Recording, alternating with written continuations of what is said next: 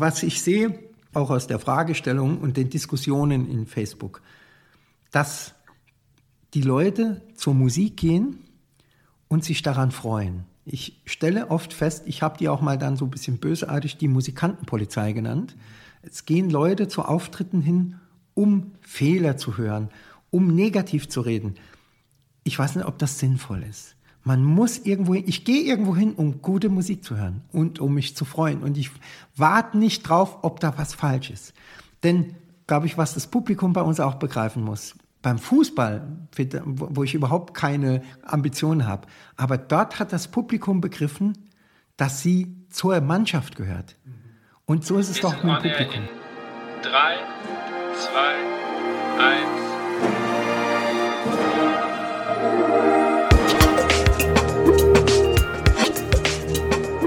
Herzlich willkommen bei On Air, dem Blasmusik-Podcast. Mein Name ist Andy Schreck und ich treffe mich mit Dirigenten, Komponisten, Musikern und Visionären aus der Welt der Blasmusik. Wir sprechen über Ansichten, neue Ideen, das Leben und natürlich Musik. Ein herzlich willkommen zu einer neuen Folge von On Air, dem Blasmusik Podcast. Ich freue mich, dass ihr wieder eingeschaltet habt und bevor es losgeht, etwas in eigener Sache. Ungefähr nur 40 Prozent von euch haben diesen Podcast abonniert. Und wenn ihr mir helfen wollt und mich etwas unterstützen wollt, dann klickt doch jetzt auf Abonnieren, denn dann erfährt der Podcast mehr Sichtbarkeit und wird größer dadurch. Und je größer der Podcast wird, desto größer werden die Gäste.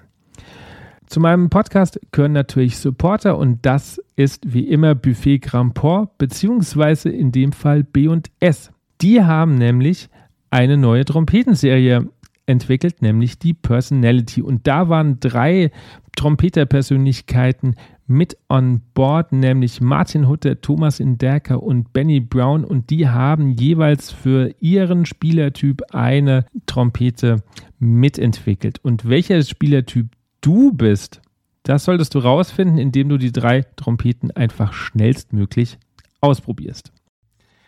Ein weiterer Supporter dieser Folge ist die Melikus Akademie. Willst du ohne Frust und langes Probieren deine eigene Blasmusik komponieren und arrangieren, dann ist die Melikus Akademie von Daniel Kessbauer die perfekte Lösung für dich. Daniel kenne ich jetzt schon seit einigen Jahren und er ist ein erfahrener Komponist, Arrangeur und Musikverleger und hat mit seinem durchdachten Unterrichtskonzept bereits vielen Musikern geholfen, ihre eigene Blasmusikstücke zu schreiben und zu arrangieren. Egal, ob du Anfänger oder Fortgeschrittener bist, mit diesem System wirst du perfekt beim Komponieren deiner Stücke begleitet. Der besondere Vorteil dieses Konzepts ist die reine digitale Unterrichtsumgebung, die sich nahtlos in dein Arbeits- und Familienleben integrieren lässt. Somit entfallen lange Fahrten zu einem Lehrer, sodass du dich voll und ganz auf die Musik konzentrieren kannst. Gleichzeitig hast du die Möglichkeit, dich mit anderen Komponisten und Teilnehmern der Akademie zu vernetzen, um Erfahrungen auszutauschen und gemeinsam zu wachsen. Das Beste aber daran ist, dass du deine komponierten Stücke auch über den Millikus Musikverlag vermarkten kannst. Hierbei wirst du auch von Daniel unterstützt, nach dem Komponieren und Arrangieren deine Werke einem breiten Publikum zugänglich zu machen. Wenn dich das anspricht und du deiner musikalischen Kreativität freien Lauf lassen willst und deine eigene Blasmusik komponieren willst, dann besuch die Millikus Akademie. Den Link findet ihr in den Show Notes. Meinen heutigen Gast werde ich gar nicht großartig vorstellen müssen. Michael Klostermann ist in der böhmischen Szene genauso bekannt wie Ernst Mosch und ich hatte vor einigen Wochen das Vergnügen, ihn persönlich besuchen zu dürfen. Und daraus wurde ein sehr langer Abend und ein sehr intensives Gespräch. Ich wollte natürlich wissen, wie ist das, wenn man seinem größten Idol persönlich begegnet? Welche Ratschläge hat er bekommen? Und wir sind ganz, ganz tief eingedrungen in die Polka-Stilistik. Michael erklärt seine Sichtweise darauf, erzählt ein wenig Geschichtliches über die K&K-Monarchie, über Besetzung, S-Klarinette, Flöte, was ist besser, was will er vielleicht und natürlich die eine oder andere Anekdote kommt auch noch zum Drang. Ich will gar nicht viel reden, wir steigen gleich ein. Ich wünsche euch viel Spaß mit Michael Klostermann. Mein heutiger Gast ist quasi eine lebende Blasmusiklegende. Er zählt zu den großen Leitern der traditionellen Blasmusik und sein Name wird in einem Atemzug mit Ernst Mosch genannt. Leider ist es in den letzten Jahren etwas ruhiger um ihn und sein Orchester geworden. Umso schöner ist es, dass er vor ein paar Wochen auf dem Woodstock der Blasmusik zu hören war. Ob das ein Comeback wird, werden wir noch besprechen. Ich freue mich, dass er sich Zeit genommen hat und ich heute bei ihm zu Gast sein darf. Ich sage herzlich willkommen, Michael Klostermann. Ja, wunderschön, dass du mich besucht hast. Freue mich darüber. Dankeschön. Michael, die erste Frage, die ich in meinem ähm, Podcast immer stelle, ist, welches Musikstück hast du als letztes Mal bewusst angehört? Also bewusst wahrscheinlich jetzt ein eigenes Stück, denn ich bin gerade dabei, ein Medley mit Weihnachtsliedern zu machen. Ein Auftrag von Freunden aus der Schweiz. Und da musste ich mich in dieser warmen Jahreszeit ganz bewusst damit beschäftigen, denn das ist gar nicht so einfach. Um quasi in die Stimmung zu kommen? Ja, ich glaube schon. Man muss dann, es muss dunkel sein, es muss kühl sein. Ich kenne das von guten Studios, die machen Weihnachtsatmosphäre. Man kommt rein, die Klimaanlage wird tiefer gestellt. Und wenn man dann rauskommt, dann kommt der Schock des Sommers. Okay. Ähm, ich habe gerade gesagt, ihr habt vor ein paar Wochen auf dem Woodstock gespielt. Wir haben da auch schon ein bisschen gesprochen, aber jetzt so paar Wochen danach, äh, wenn man das jetzt so mal gesagt ist, wie war es? Wunderbar.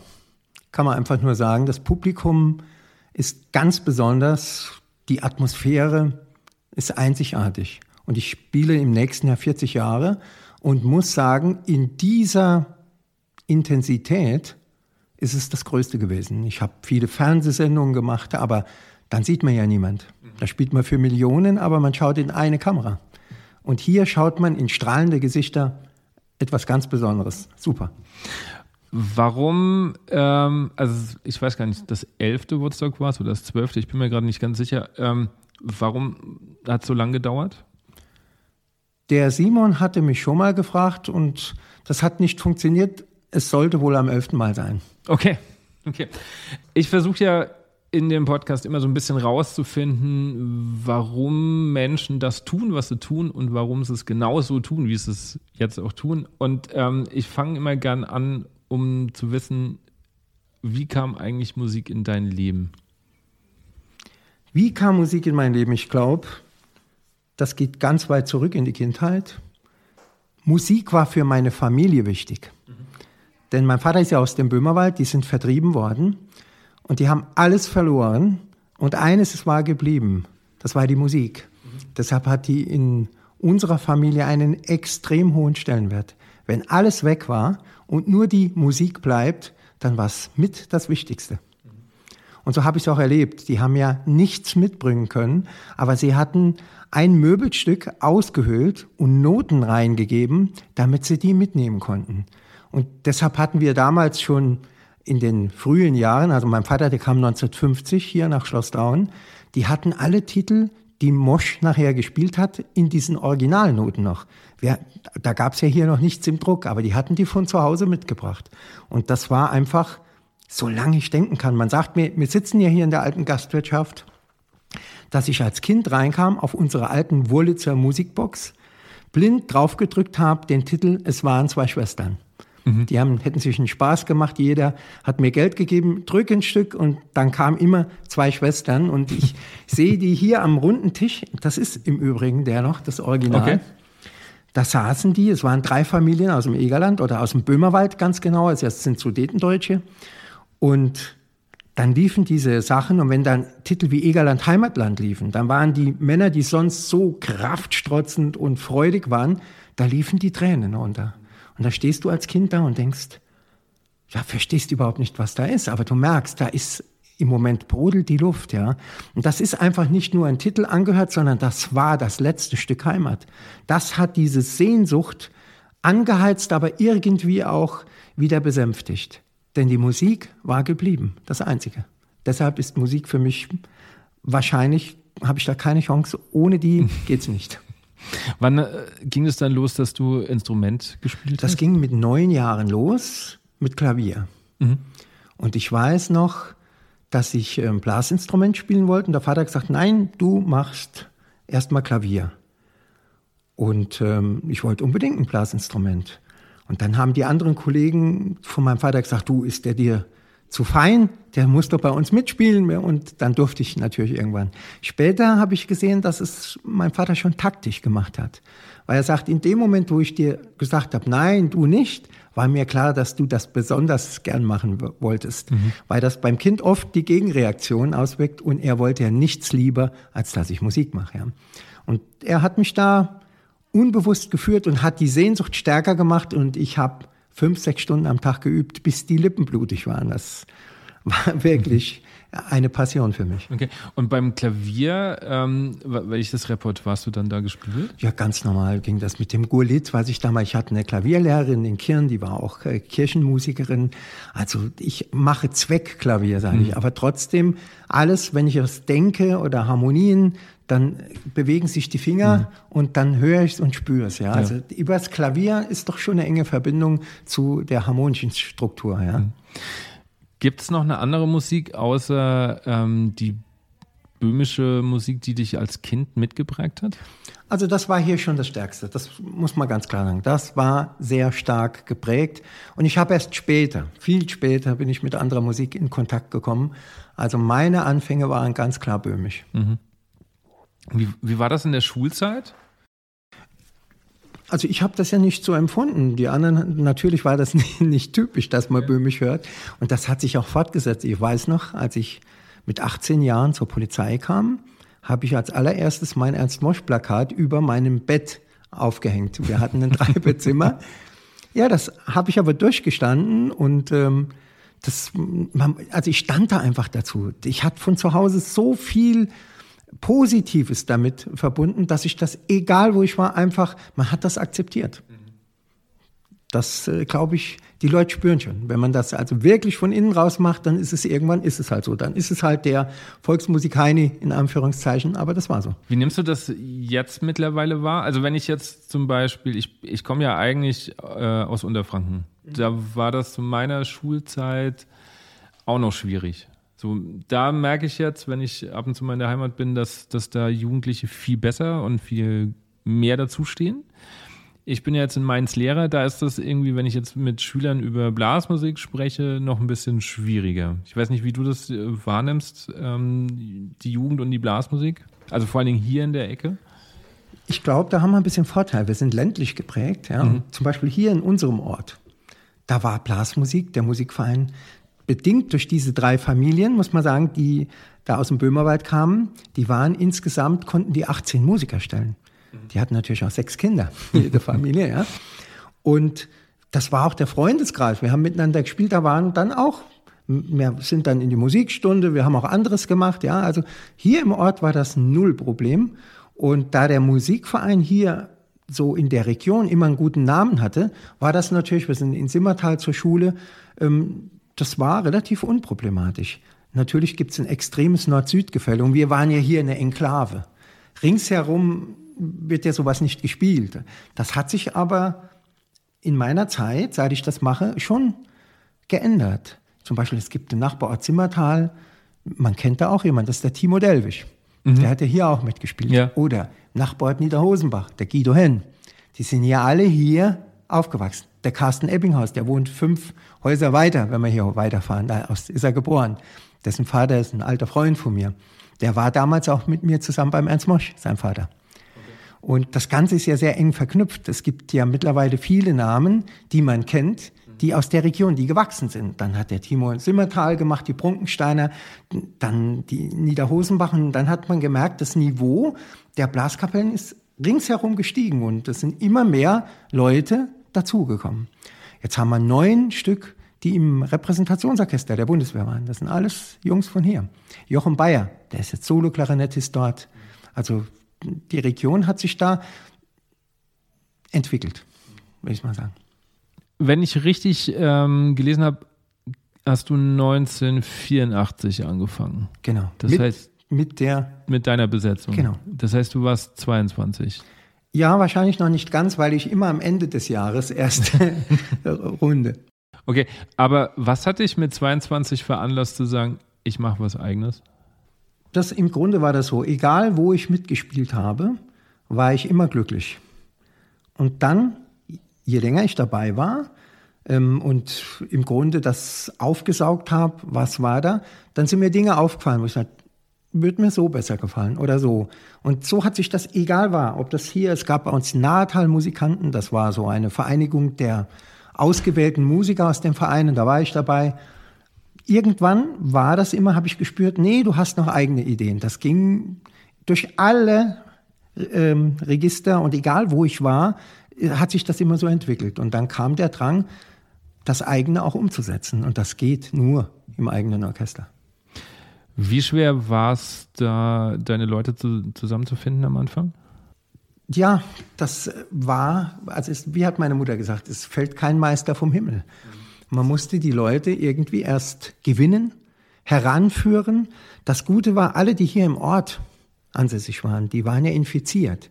Weil diese Art des Spielens war ja hier in Schlossdaun, das waren keine professionellen Musiker, aber die wussten, wie man diese böhmische Blasmusik macht. Das war deren Dialekt.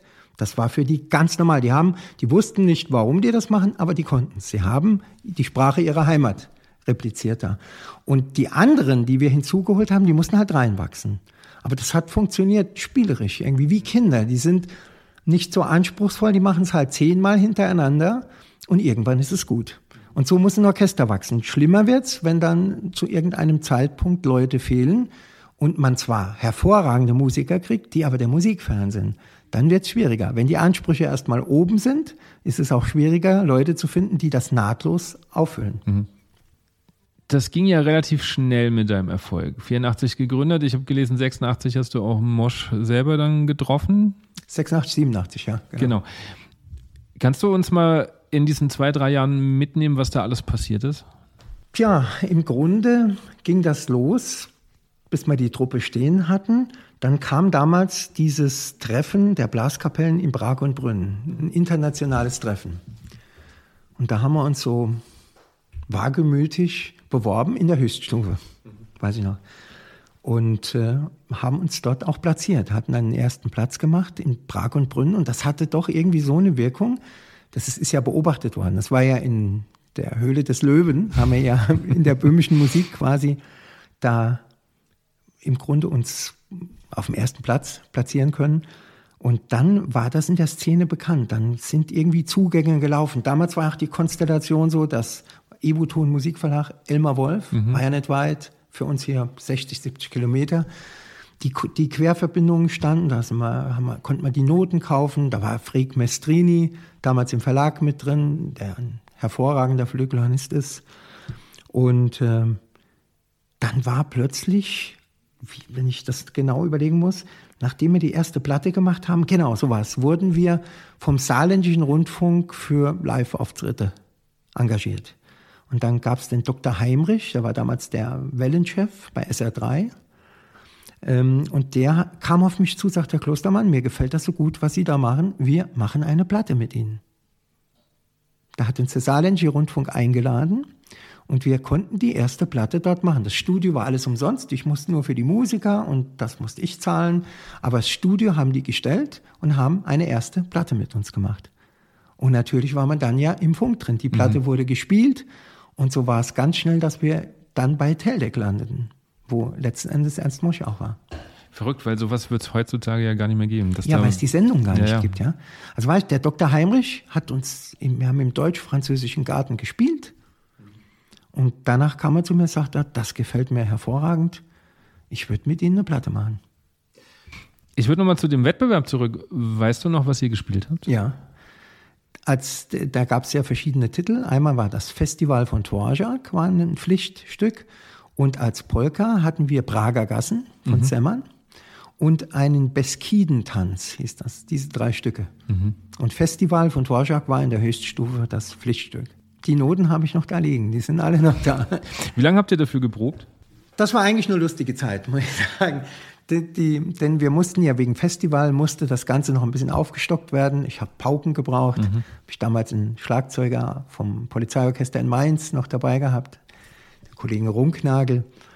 Und im Grunde konnten wir eigentlich erst auf der Fahrt richtig proben zusammen. Also wir sind ja nach, das Gute war ja, wir sind, das war erst in Prag drei Tage und dann das Festival war in Brünn. Und in Prag haben wir dann versucht, die Zeit zu nutzen, dass wir auch da proben. Wobei die Musikerkollegen auch die Zeit genutzt haben, Prag kennenzulernen. Von daher war es nicht immer so einfach, die Proben vollständig zu haben. Und trotzdem muss ich sagen, die Momente, diese Viertelstunde auf der Bühne, das war irgendwie eine ganz andere Welt wie davor und danach. Also da haben die perfekt funktioniert. Vom ersten Ton an war es irgendwie so, wie wenn das eine andere Welt wäre. Ja? Also es haben alle in diesem Moment, waren sie alle da. Diese Viertelstunde, die war's. Hast du was anderes ausgestrahlt oder war das irgendwie, oder gab es eine Ansage vorher von dir? Ja gut, das war, vielleicht war es, die Ansage war klar, weil ich habe mehrere Proben gemacht, die teilweise unvollständig waren, mhm. ja, weil einfach ein paar noch Prag besichtigt hatten.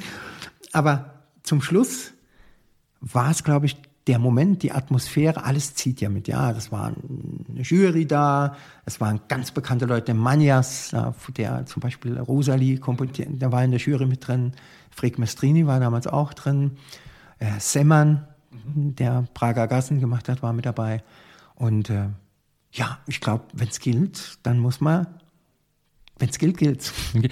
Würdest du jetzt nach 40 Jahren Erfahrung ähm, oder wie würdest du jetzt reagieren, wenn ihr Proben habt und Musiker wären nicht da? Wir sind jetzt alle so alt, dass äh, keiner mehr so diese Ausflüge machen wird. Ich glaube, das passiert einfach nicht mehr. Das ist, wir waren damals 20, 21, 22, 23 Jahre, also hat einfach dazugehört. Wir machen eine kurze Unterbrechung für einen weiteren Supporter und das ist lungentrainer.de. Ich freue mich riesig, dass der Online-Shop lungentrainer.de mit an Bord ist, denn ich benutze schon seit meinem Studium einige Produkte daraus, um meinen Luftfluss besser zu trainieren. Lungentrainer ist schon 17 Jahre im Bereich des Atemtrainings tätig und ist Europas größte Auswahl an Lungen- und Atemtrainer, sowohl im medizinischen als auch im privaten Gebrauch. Ich möchte euch zwei Geräte ans Herz legen und das ist der Power Breathe Plus ein inspiratorischer Atemmuskeltrainer, quasi die Hantel fürs Zwerchfell und den neuen expiratorischen X1. Bei beiden Produkten atmet man gegen den Widerstand. Natürlich findet ihr auf der Seite noch viele weitere hilfreiche Tools, um die Luft und den Luftstrom zu trainieren, separat vom Instrument, sodass ihr das dann auch gut übersetzen könnt. Den Link packe ich euch in die Show Notes. Wie war dann 86, 87 das große Aufeinandertreffen dann, wenn du sagst, du hast ihn ja vorher auch als Plakat über deinem Bett gehabt und dann trifft man sein großes Idol ähm, in Persona? Mhm. Ja, ganz besonderer Moment, ganz klar. Er, die Ausstrahlung hat wahrscheinlich auf mich besonders gewirkt, ganz klar. Das beginnt ja schon mit der Sprache. Das war mir ja, hat ja geheimelt wenn er diesen Dialekt, das war so wie Opa und Oma und die reden. Also das war mir schon dann direkt irgendwie heimisch. Und ähm, dann muss man tatsächlich sagen, er hat ja dann mir Stücke vorgeschlagen. Ich habe auch oben noch einen, einen, Brief liegen, ist mir zufällig in die Hände gekommen, die, die Titel schlägt er mal vor und Beispielsweise war damals die Dawelska Polka, die hat er mir gegeben, die sollen wir spielen und hat das vorgesungen und das war phänomenal. Wenn er das vorsang, eine Stimme, konnte ich irgendwie das ganze Orchester hören. Man konnte das Orchester hören. Man konnte durch das Atmen, durch die Schnaufer, hat er irgendwie den Rhythmus des Schlagzeuges mitgemacht. Das war schon sensationell. Also die Aura war ganz groß von dem Mann.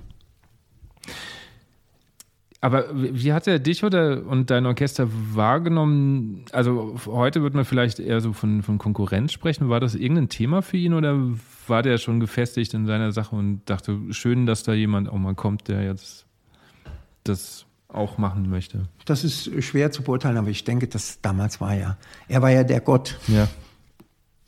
Das denke ich, ähm, das war, braucht man gar nicht anzweifeln. Das, er war ja auch das Idol und das gibt es überhaupt keine, mhm. keine Frage. Nee. Okay.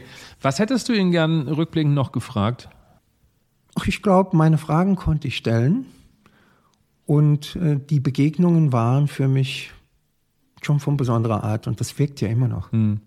Was war so, also man hat ja, wenn man weiß, okay, man trifft jetzt sein großes Idol, entweder man hat überhaupt keine Ahnung, was man wirklich fragen soll, weil das so übergroß ist und irgendwie jede Frage ein bisschen kleinlich daherkommt. Oder man hat so, so zwei, drei wichtige Fragen, wo man auf jeden Fall loswerden möchte. Welche waren das? Ja, so ganz naiv war das Ganze nicht. Ich war ja, wurde ja von Teldec angesprochen. Mhm. Das war die Firma, in dem er die Nummer eins war. Und damals der Professor Müller war ja auch sein Produzent. Mit dem hatte ich ja den, über den Vertrag gesprochen. Und der hat auch den Kontakt hergestellt. Und es hieß, dass der Herr Mosch mir beratend zur Seite steht, auch mit Titelauswahl und mhm. mir Titel vorschlagen wird. Und äh, der hat das Treffen vereinbart. Also es ging da schon konkret. Es ging um Stücke und darum, darüber haben wir auch gesprochen. Mhm. Und das war es ja auch. Es ging um Musik. Ja. Welchen Ratschlag hat er dir gegeben, den du bis heute beherzigst? Na, Ratschlag will ich nicht sagen, aber hat so ein paar Dinge, die ich bis heute zitiere, würde ich mal sagen. Es gab bei ihm dann immer mal den Ausdruck, die erste Frage, als ich zu ihm kam, weiß ich noch, sagt der Junge, wo sind denn deine Eltern her? Mhm. Und dann habe ich gesagt, ja, mein Papa ist aus dem Böhmerwald. Dann hat er gelacht, klopft mir auf die Schulter und sagt, das ist die halbe Miete. Denn was man im Blut hat, braucht man nicht erlernen. Mhm. Das vergesse ich nie. Das war so, das war der erste Satz. Ich habe also irgendwo habe ich einen Zeitungsartikel ähm, oder ich glaube, es war so eine, sogar eine Arbeit über dich oder über die böhmische Blasmusik von Weiß ich nicht mehr. Ähm, und da stand aber, und das hat mich so ein bisschen überrascht, ähm, ich zitiere, so konnte Klostermann noch mehr über das Musikalische und Wirtschaftliche dieser Branche in Erfahrung bringen. Was, was, was ist da mit Wirtschaftliche der Branche gemeint? Oder also über, habt ihr dann wirklich konkret über wie finanziere ich so ein Orchester? Weil das ist natürlich auch eine Frage. Nee, nee, aber das, das, das Ganze lief eher so bildlich. Mhm. Ich weiß mal, wenn, wenn, wenn ich, ich weiß nicht, wer das jetzt genau ähm, so zitiert hat, ja. aber es gab mal einen, in diesem Zusammenhang hat er mir auch mal gesagt, du musst dir eins merken, wenn du eine Platte abgibst, dann müssen die eine Million D-Mark Vorauszahlung zahlen, sonst tun die Kerle nichts. Das war so ein, ja, ja. von seiner Wertmaßschätzung her. Also mhm. das war ja für mich utopisch irgend sowas. Aber das war so ein Ausdruck. Ja. Also er wollte im Grunde nur sagen, wenn die nicht ordentlich zahlen dafür, machen die nichts. Mhm. Also es muss denen was wert sein. Und das gab es ja früher, dass man, wenn man eine Platte abgab, dass man eine Vorauszahlung bekam. Ja? Mhm. Und das, das ist etwas, was wirtschaftlich wäre. Aber das war eher so sinnbildlich, ja? Mhm. wo er sagen wollte, wenn die nichts zahlen wollen, machen die auch nichts. Wie glaubst du, würde er heutzutage ähm, klarkommen? Weil das hat sich ja komplett geändert. Mit, mit Spotify und so. Da ist ja nichts mehr mit Vorauszahlen. Da ist man ja froh, wenn man überhaupt noch irgendwas kriegt. Ja, ich glaube, die Musik ist halt einfach so. Und es gibt, ich zitiere dann immer gern, es gibt ja den Begriff des Musikers und des Musikanten. Mhm. Und der Musiker lebt von der Musik und der Musikant lebt für die Musik. Und zu den Zweiteren zähle ich mich. Ich bin, sehe das auch gar nicht jetzt äh, so kommerziell, weil das ist eine Leidenschaft, ja. Und in dieser Größe, wenn man Orchester in dieser Größe hat, ist das heute ganz schwierig. Mhm. Es gibt ja immer mehr kleinere Besetzungen, die sicher auch die Beweggründe haben, wie finanziere ich das? Wenn man professionelle Musiker hat, die, die gehen ja arbeiten und die müssen ja auch irgendeinen Lohn nach Hause bringen, damit die Frau was auf den Tisch stellen kann mhm. oder umgekehrt, dass sie sich was leisten können, ja. Mhm. Aber was zurzeit positiv zu erleben ist, dass auch die Top-Musiker sagen, in dieser Größe zu spielen, ist fast eine Seltenheit geworden. Und da kommt, es gibt Musik, wo es drauf ankommt, davon lebe ich, und es gibt Musik, die brauche ich unbedingt für die Seele. Mhm. Und da wird unterschieden ein bisschen. Glaubst du, dass die wirtschaftlichen Gründe die Hauptgründe sind, warum es die großen Orchester fast nicht mehr gibt? Also ich glaube, das ist bestimmt ein Grund, weil ähm, die Veranstalter wenn man das fair umsetzen will, wenn man mhm. sieht, es ist ja nicht nur das, dass man zwei Stunden irgendwo spielt, die Kollegen müssen anreisen und je bessere Musiker man hat und ähm, dann kommt es meist vor, dass die auch weite Entfernungen haben. Ich habe also Musiker dabei, die tausend Kilometer zu mir mhm. haben. Und wenn man die einigermaßen vernünftig bezahlen will, dann entstehen da Kosten. Und dann ist die Frage, der Veranstalter kann das wieder nur tragen, wenn entsprechend viel Publikum da ist. Und das Publikum wird ja nicht mehr spannende Aussage, das Publikum wird nicht mehr, ähm, weil, also wenn, wenn man sich jetzt nur das Woodstock der Blasmusik anschaut, würde der Anschein ja trügen, dass das Publikum jünger wird und mehr wird. Glaubst du das? ich glaube, es ist konzentrierter geworden. Es kommen nur noch die Musiker und die kommen genauso weit, wie die auf der Bühne sitzen. Die kommen von Norden, Süden, die kommen aus Holland, von überall her. Und dann kriegt man in der Konzentration natürlich ein wunderbares Publikum. Aber das ist wahrscheinlich nicht repräsentativ, wenn man in die Fläche geht. Ja? Und da gibt es ja ein extremes Nord-Süd-Gefälle. Je weiter wir nach Norden kommen, desto weniger ist die Blasmusik verwurzelt. Ja? Gibt es halt Leute, die haben gar keinen Kontakt damit, die wissen gar nicht, was das ist. Hm.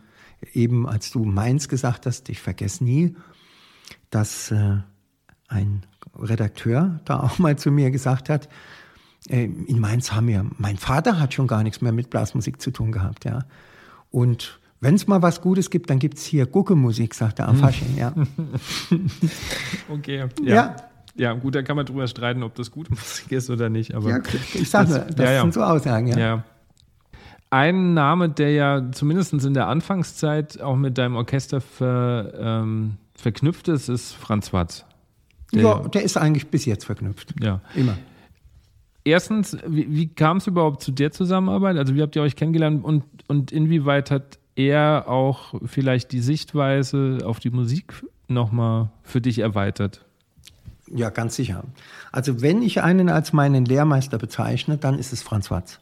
Mhm. Auf jeden Fall. Von ihm gab es am meisten zu lernen. Ich habe ihn damals kontaktiert. Er hat ja damals sehr viel mit dem Roland Kohler, mhm. der neuen böhmischen Blasmusik gemacht. Und das war ja auch ähm, eine hervorragende, herausragende Geschichte. Und ich hatte auch Kollegen im Orchester, die da auch mitgespielt haben. Und dann habe ich ihn angerufen. Und er hat mir für meine erste Platte, die wir da im Saarländischen Rundfunk gemacht haben, zwei Titel geschickt. Den Böhmerwälder Musikantenmarsch und das Böhmische Märchen. Die beiden Titel hat er mir damals zugeschickt. Und äh, dann wurde der Kontakt immer enger, immer intensiver und er war schon mein Lehrmeister. Was im Speziellen, also was würdest du sagen, hast, hat, hat ähm, oder macht der Klostermann Sound aus, der viel von, von, von Franz ähm, geprägt wurde? Also Franz ist ein Musiker, der unglaublich theoretisch gefestigt ist. Und bei ihm liegt zum Beispiel ein ganz, ganz großer Fokus auf den Bässen, auf den Basslinien. Mhm. Und die sind, das wird man durchweg werden, alle Bassisten, die, ich kenne das noch von ihm, die haben anfänglich, gab es Bassisten, die geflucht haben. Er sagt, sowas schreibt man in die Klarinetten und nicht in die Tuba. Und Franz ist ja selbst auch Tubist. Mhm. Und er hat einfach die Bässe ähm, auch vom Schwierigkeitsgrad auf einen anderen Level gehoben. Und seine Basslinien, glaube ich, das ist schon eine prägende Sache. Also wenn man das hört im Vergleich zu anderen, ist das schon auffallend. Natürlich das Problem ist, Bässe fallen nur den auf, die es hören. Ja. Mhm. Der normale Zuhörer wird wohl auf die Melodie hören, mhm. aber Franz ist da sehr geprägt drauf und es ist eben auch eine schwere Sache, vernünftige Basslinie zu schreiben, die zu dem passt, was oben ist, die Gegenbewegung hat, die keine Oktaven-Quintparallelen mhm. und das und das ist er ein Meister, ja. Und dann gibt es ja noch einen zweiten Namen, nämlich Hans Bruce, der ja auch recht viel mit dir zusammengearbeitet hat und noch wahrscheinlich ähm immer noch, klar. Hans ist, macht die Technik. Ja, Hans ist ja mit, mit dem Franz, die haben an der gleichen Hochschule studiert haben das Gleiche auch in Richtung Kompositionslehre beim Hans. Und ähm, der Hans kommt mehr aus der Obergreiner Musik. Mhm. Das war ja auch damals irgendwie die Kombination. Wir waren mal beim Grand Prix der Volksmusik. Da haben wir ein Stück gemacht, das Egerländer und Obergreiner verbunden hat, vom Egerland bis Obergrein. Und das war halt ideal machbar, weil der Hans dessen Herz und alles tickt und schlägt für die Obergreiner, meins für diese, für die böhmische Musik. Und in dieser Kombination war das nur machbar, weil beide da in der Sache so tief drin waren, dass jeder genau wusste, was muss da rein, damit so ist. Und mhm. letzten Endes sind wir doch im Grand Prix, konnten uns auf den dritten Platz. Und das war für die Blasmusik ja einmalig. Das mhm. hat ja sonst das nicht gegeben mehr. Ja. Ähm, Du hast ja vorhin auch gesagt, ähm, du warst im gleichen äh, äh, Label wie oder Firma wie, wie Ernst Mosch. Ja, damals. Und ja. wenn man so alte Zeitungsberichte so, so ein bisschen durchforstet, ähm, wurdest du oder euer Orchester auch so immer so ein bisschen als der Nachfolger von Ernst Mosch gehandelt? Also wurde oft geschrieben.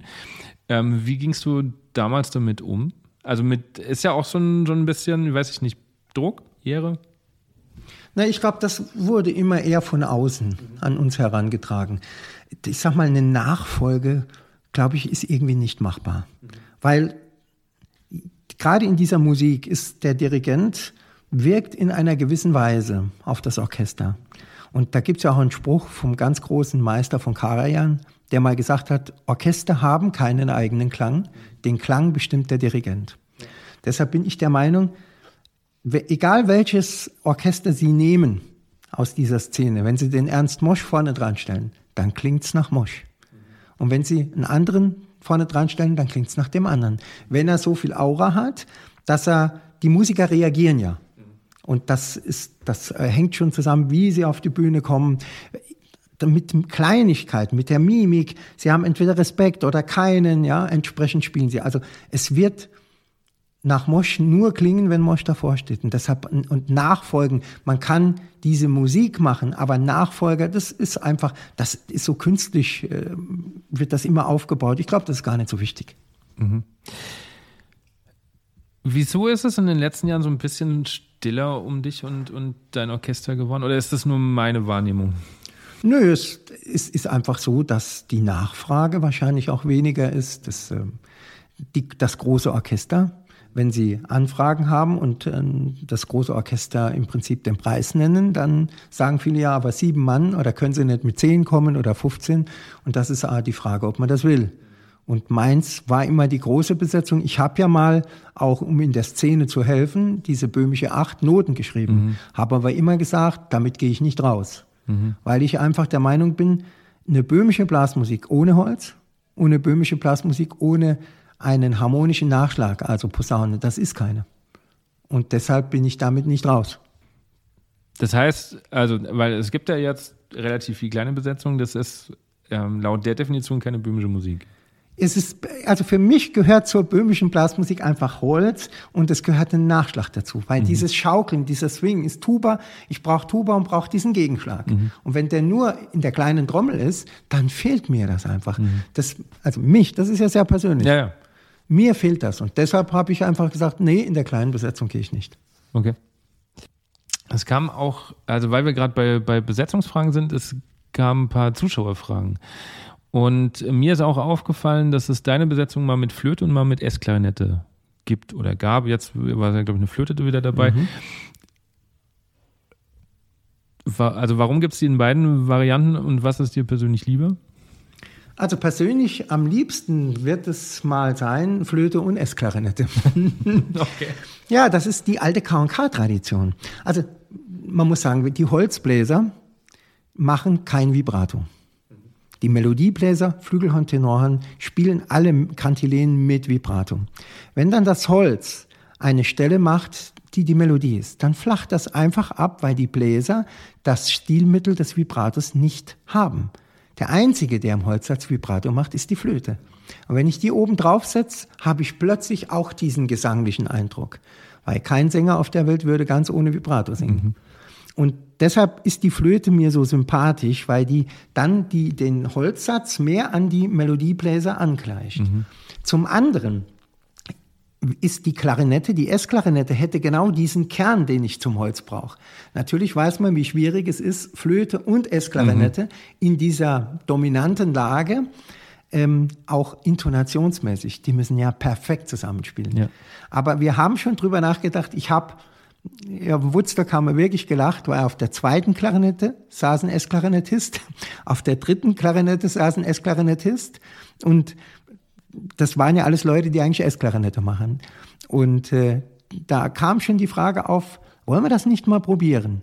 Bei dieser alten K&K-Regimentskapellen Flöte und S-Klarinette, da hat man den Kern der Klarinette und das Vibrato der Flöte. Aber das muss perfekt sein. Mhm. Und ist natürlich wieder eine Frage, weil das wäre der fünfte Mann. Dann wird das, wird der Satz größer, weil ich möchte auf die dritte auch nicht verzichten. Ja, ja. Okay. Aber wann entscheidest du dich für, okay, heute oder jetzt besetze ich mal Flöte und äh, dann gab es eine Phase mit S-Klarinette? das ist manchmal auch abhängig, man braucht ja auch einen Flötist. Sie kriegen natürlich Flötisten, aber der muss auch diese Musik mögen und der muss in dieser Musik äh, gewisse Erfahrung haben. Sie brauchen ja einen, der es gut macht. Ja, machen wir mal. Weißt du, warum ähm, Mosch hat ja auch am Anfang Flöte gehabt und ist aber dann auch weggegangen davon?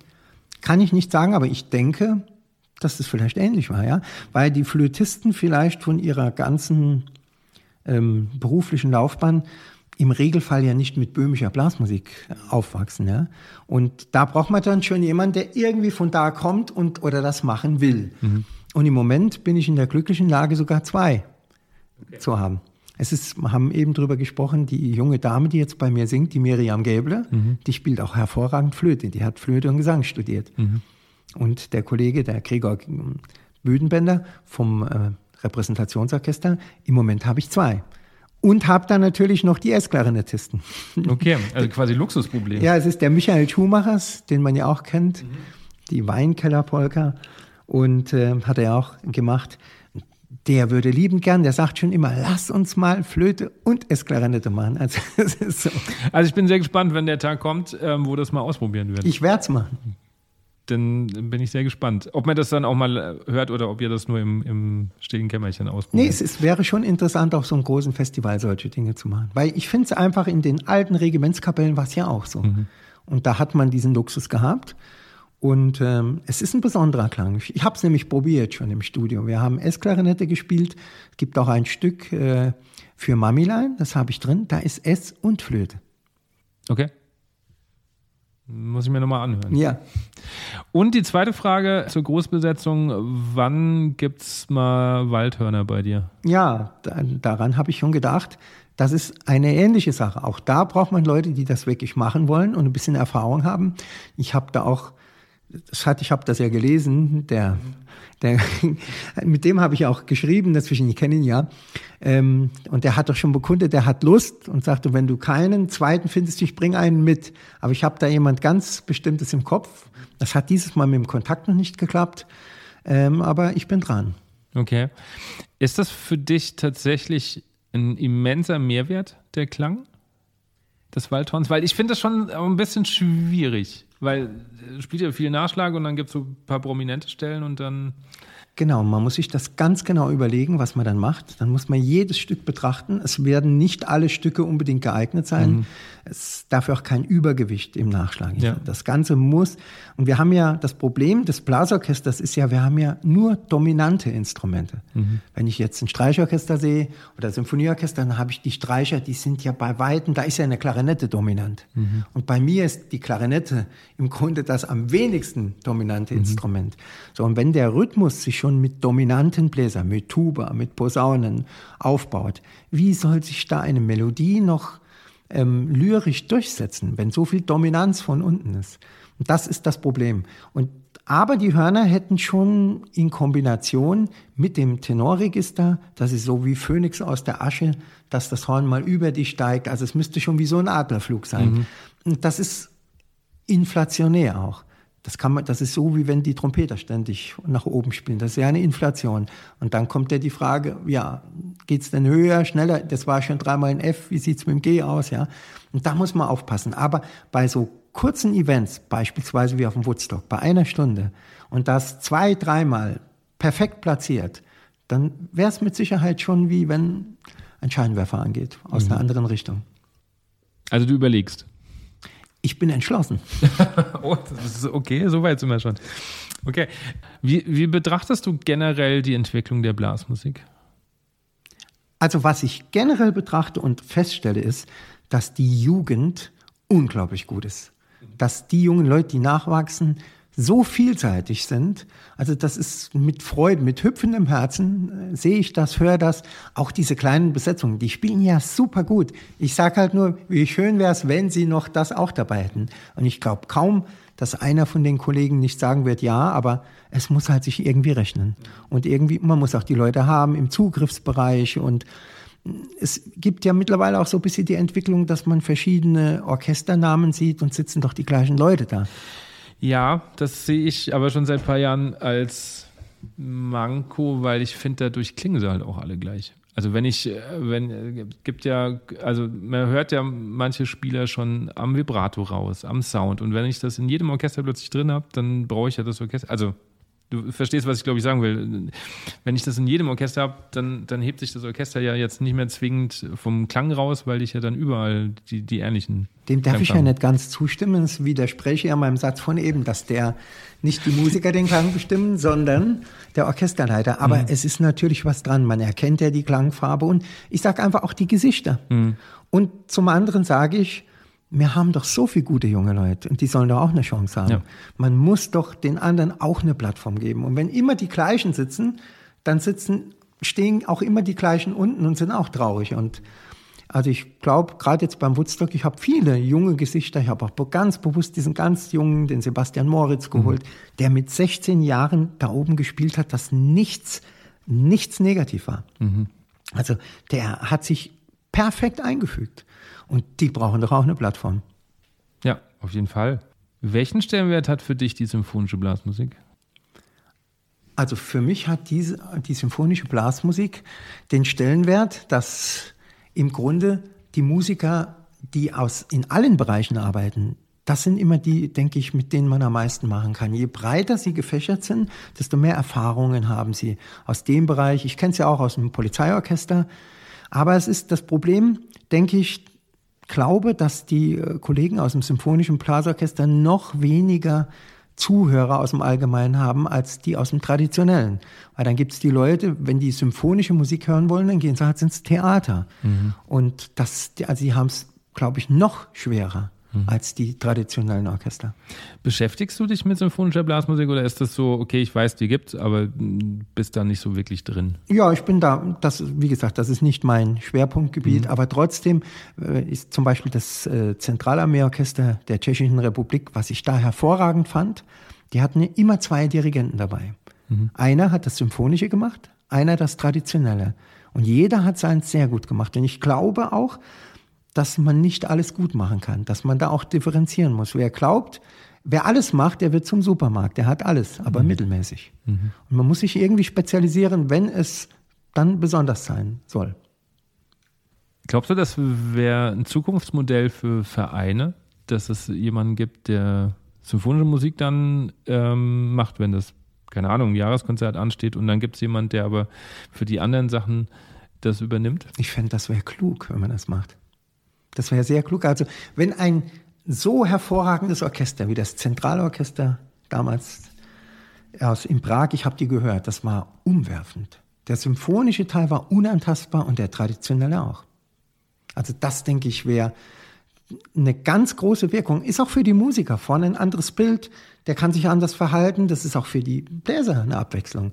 Und das waren zwei Orchester, die da gespielt haben durch den Wechsel der Dirigenten. Mhm ich nehme immer wieder noch wahr, dass gerade aus der symphonischen Ecke wird die traditionelle Blasmusik so ein bisschen belächelt. Kennst du das? Ja, das begleitet uns das ganze Leben schon so. Das, aber ich, ich sage immer, ähm, dass man muss, es gibt keine schlechte Musik. Es gibt nur gut und schlecht gemachte Musik. Und man kann beides gut machen. Und wer andere Musikarten belächelt, dann weiß ich nicht, ob er so über den Teller anschaut. Mhm. Du hast vorhin, wir haben vorhin schon so ein bisschen gesprochen und du hast gesagt, du hast jetzt auch wieder einen Workshop gegeben und so. Was sind da so die wichtigsten Sachen, wo du sagst, okay, da lege ich auf jeden Fall Wert drauf, damit das wirklich nach böhmischer Musik klingt? Also was, was kann man so sagen, okay, das machen vielleicht auch Vereine oft falsch? Ich vergleiche das Ganze immer mit dem Dialekt. Mhm. Die Noten, also ich, wenn ich in einen Workshop reingehe, gehe ich immer mit einem provokanten Satz rein und sage, ich wette mit euch, dass keiner spielt, was auf den Noten steht. Mhm. Und dann gibt es natürlich Geraune. Mhm. Und nach einer gewissen Zeit sage ich, wenn er es richtig macht, mhm. um es dann aufzulösen. Das Problem ist, die Noten sind quasi in Hochdeutsch geschrieben mhm. und das ganze Stück muss vorgetragen werden, nehmen wir mal in Bayerisch. Und jetzt, wenn ich in Bayern das Komödienstadel nehme, würde man das in Hochdeutsch vortragen, kann kein Mensch mehr drüber lachen. Die Reime gehen sich nicht aus und es ist einfach, es fehlt das es, den Esprit an der ganzen Es wird dann gestellt einfach. Ganz genau. Und so ist es auch mit dieser böhmischen Musik. Mhm. Wenn man die nicht in dieser Art spielt, dann ist sie langweilig, dann gefällt sie auch mir nicht. Mhm. Aber das spürt man sofort nach. Mhm. Ich sage immer, man kann einen Hamburger, kann man in Lederhosen nach Amerika nach, in, äh, schicken. Und da mhm. glaubt jeder, es sei ein Bayer. Wenn er hier in Deutschland, dort kann er auch nur reden. Aber wenn er in Deutschland den Mund aufmacht, weiß jeder, du bist keiner. Mhm. Und so fein ist das. Man muss diesen Dialekt so sprechen, dass der Einheimische nicht merkt, dass man von woanders mhm. ist. Dann wird die Musik erst interessant. Das ist total spannend, weil ich, ich finde, in, in Blasorchestern ist das ist die Erkenntnis zumindest schon mal äh, angekommen, wenn es um Swing geht. Dass das, was da steht, ja nicht das ist, was ich ja eigentlich spielen muss. Aber bei traditioneller Blasmusik habe ich manchmal das Gefühl, das kam noch gar nicht an, dass es ja eigentlich auch eine Sprache, ein Dialekt ist. Ja, da hast du eben das gerade genannt mit dem Swing. Also ich glaube, wenn man es gut macht, hat das unglaublich viel mhm. Swing und unglaublich viel mit Swing zu tun. Und ähm, es gibt halt keine Literatur darüber. Ich sehe insbesondere auch über das Böhmische, da ist nichts festgehalten. Und die Erlebensgeneration, wenn ich meinen Papa jetzt sehe, der kam damals hierher, der war 17, der ist heute 90. Also die Erlebensgeneration, die das Ganze noch damals erlebt haben, die werden ja immer weniger. Und wenn man das nicht irgendwann mal aufschreibt, ist das weg. Dann kann man auf eine Stoffhose schreibt mal Leder drauf und dann glauben das manche. Ja, ich mein, Aber ist das der Grund, warum du jetzt was geschrieben hast? Also ich mache ja diese Workshops und versuche den Leuten dann mal, ich habe so ein paar Dinge einfach, man muss ja erstmal beobachten, was tun wir denn eigentlich? Was ist anders als das, das im Notenbild steht? Das ist gar nicht so einfach. Das muss man erstmal analysieren. Was ist es denn? Was ist denn anders? Ich habe das selbst erlebt, war damals als junger Mann im Studio und hatte einen hervorragenden Bläser an der Trompete als Aushilfe. Und der hat das einfach anders gespielt. Und dann habe ich es ihm vorgesungen, so hätte ich es gern, und er hat es wieder anders nachgespielt. Da habe ich es ihm nochmal vorgesungen und er hat es wieder anders nachgespielt. Und dann habe ich gemerkt, das, was ich anders singe, kommt nicht an bei ihm. Dann hat er die Flucht nach vorne ergriffen und hat gesagt, sag mir bitte, wie viel früher, wie viel später, wie kurz, nenn mir bitte die genauen Notenwerte, dann spiele ich das so. Ich bin heute überzeugt, auch wenn ich es ihm hätte nennen können, was ich damals nicht konnte. Ich wusste, wie ich es wollte, aber wer hat sich das so zerlegt? Dann hätte er es auch nicht spielen können, weil das ist so kompliziert. Ich habe das hier als Bild mal da. Wenn ich dir in Lautschrift in deinem eigenen Dialekt was vorlege, dann tust du dir als Bayer oder Hesse oder egal was schwer, weil die Lautschrift sind wir gar nicht gewohnt zu lesen. Mhm. Wenn ich dir aber einen Satz in Hochdeutsch hinlege und sage, lies ihn dir durch und dann sag ihn in deinem Dialekt, dann geht das leichter. Ja. Und das ist es genau. Das muss passieren. Man muss das verinnerlicht haben. Man liest es in Hochdeutsch und sagt es dann in seinem Dialekt. Und dazu muss man wissen, was ist anders. Und zu welchen Erkenntnissen bist du gekommen? Also was ist, was passiert, was ist zum Beispiel so ein oft gemachter Fehler, der falsch in den Noten wahrgenommen wird? Also, das Falsche ist eigentlich, man, man, ich fange mit den Notenwerten an. Mhm. Wenn wir vier Achtel notiert haben, dann stehen da vier Achtel. Dann würde man staunen, wenn man mal hört, wie die ein, zum Beispiel, ich mache das mit Finale, so ein Synthesizer, wie der die spielt. Der spielt vier Achtel. Mhm. Und dann stellt man fest, das ist ja viel zu breit. Wir mhm. spielen ja nicht so breit. Und jetzt mhm. ist die Frage, ja, wie kurz spielen wir denn? Das habe ich ausprobiert. Hab die Notenwerte um die Hälfte verkürzt. Mhm. Dann wurde aus einer Achtel eine Sechzehntel immer noch viel zu breit. Dann habe ich das nochmal verkürzt auf eine 32. Da war es fast zu kurz. Dann habe ich einen Punkt gemacht auf die 32. Da war es mir fast schon wieder ein bisschen zu lang. Also die Wahrheit, wenn wir eine Achtel spielen, liegt die Wahrheit zwischen einer 32 und der 32 mit Punkt. Das ist das Erste. Das ist aber sehr mathematisch jetzt. Ja, aber ich muss dir irgendwie mal dran gehen, mhm. was ist denn anders? Ja. Ich habe auch hier, könnt ihr es ja mal zeigen, ja. das sieht man im Podcast nicht. Ja. Ich habe das mal aufgezeichnet, was wir da tun. Dann wird das vielleicht ein bisschen, ist die ganze Sache drin. Interessanter. Du siehst, hier beginnst du mit der Notation. Also beide Seiten, musst du immer Doppelseite machen. Die, so, dann kam die erste Verkürzung. Okay. Die ist immer noch viel zu breit jetzt. So quasi auf Sechzehntel. Genau. Und ja. das ist viel zu breit noch. Jetzt mhm. schlag mal auf die nächste Seite. Jetzt kommen wir langsam ans Ziel. Und jetzt schau dir mal die dritte Zeile an, ob man das so lesen und abspielen kann. Gut, ähm, also ich sehe 32. 32. Pause, 16. Ja, nee. Also das ist schwierig. Also es wird kein Mensch spielen. Das können. ist die Lautschrift. So, und da mhm. habe ich noch festgestellt, da wir durch die Problematik, dass das plötzlich eine 32. ist, mhm. hat man ja, erzeugt man ja eine viel größere Pause. Das heißt, von der Achtel wird nur eine 32. gespielt. Mhm. Jetzt muss ich ja das aushalten, die Pause. Wenn ich die nächste Achtel als 32. Mhm, spiele, ja, ja. darf ich ja nicht zu früh. Und das ist das, was man dann oft hört, dass die Leute zwar kurz spielen, aber dann einfach früher weitergehen. Und dann läuft das so weg. Ja? Sie müssen das aushalten, dass sie die erst dann spielen, wenn sie dran ist und müssen diese Pause aushalten, die länger ist als der Ton, den sie spielen. Und die Schreibweise würde, glaube ich, noch mehr Stress erzeugen. Einfach vom, vom Bild her. Und das, das zeige ich damit, dass ich sage, man kann das nicht notieren, mhm. dann kann man es nicht mehr spielen. Ja? ja. Deshalb muss man es in Hochdeutsch schreiben und der Musiker muss das in diesen Dialekt übersetzen. Und dann ist meistens im Workshop, wenn ich denen das gezeigt habe, dann sehen sie, ja, da steht der Achtel. Mir war nicht bewusst, dass ich so kurz spiele. Also spiele ich tatsächlich nicht, was in den Noten steht. Aber wie gehst du da dran? Weil, also das jetzt zu erklären, ist ja jetzt. Ich habe ähm, da Hörbeispiele dabei. also übers Hören. Genau. Ich zeige Ihnen das, sage so, bitte, hier Finale. Und Finale spielt halt so, wie es steht, mhm. so ist es geschrieben. Und dann lasse ich die, die Hörbeispiele eins nach dem anderen einfach mal ablaufen. Ich weiß nicht, ich habe hier sogar was, weil mich jetzt gerade jemand gefragt hat. Und das mit dem Synthesizer ist es halt noch ein bisschen mhm. langweiliger. Dann ist zum Beispiel, das wäre, so steht es geschrieben. Mhm. Wird jeder sagen, ist nichts. Ja. Dann ist die Verkürzung, die ich dann mache, auf die, also aus der Achtel wird ein Sechzehntel. Immer noch nichts. Das ist ja. immer noch, ja. So, dann gehe ich hin und nehme die, stopp, muss ich mal machen. Da habe ich es immer noch, ja, Moment, jetzt der will er nicht abschieben. Sind wir immer noch etwas breit, ja? Und dann verkürze ich, das war die 16. mit, mhm. die 32 mit Punkt mhm. und dann verkürze ich. Das ist schon fast kurz. Mhm. Und wenn ich dann hingehe und sage, das Ganze mit Menschen gespielt,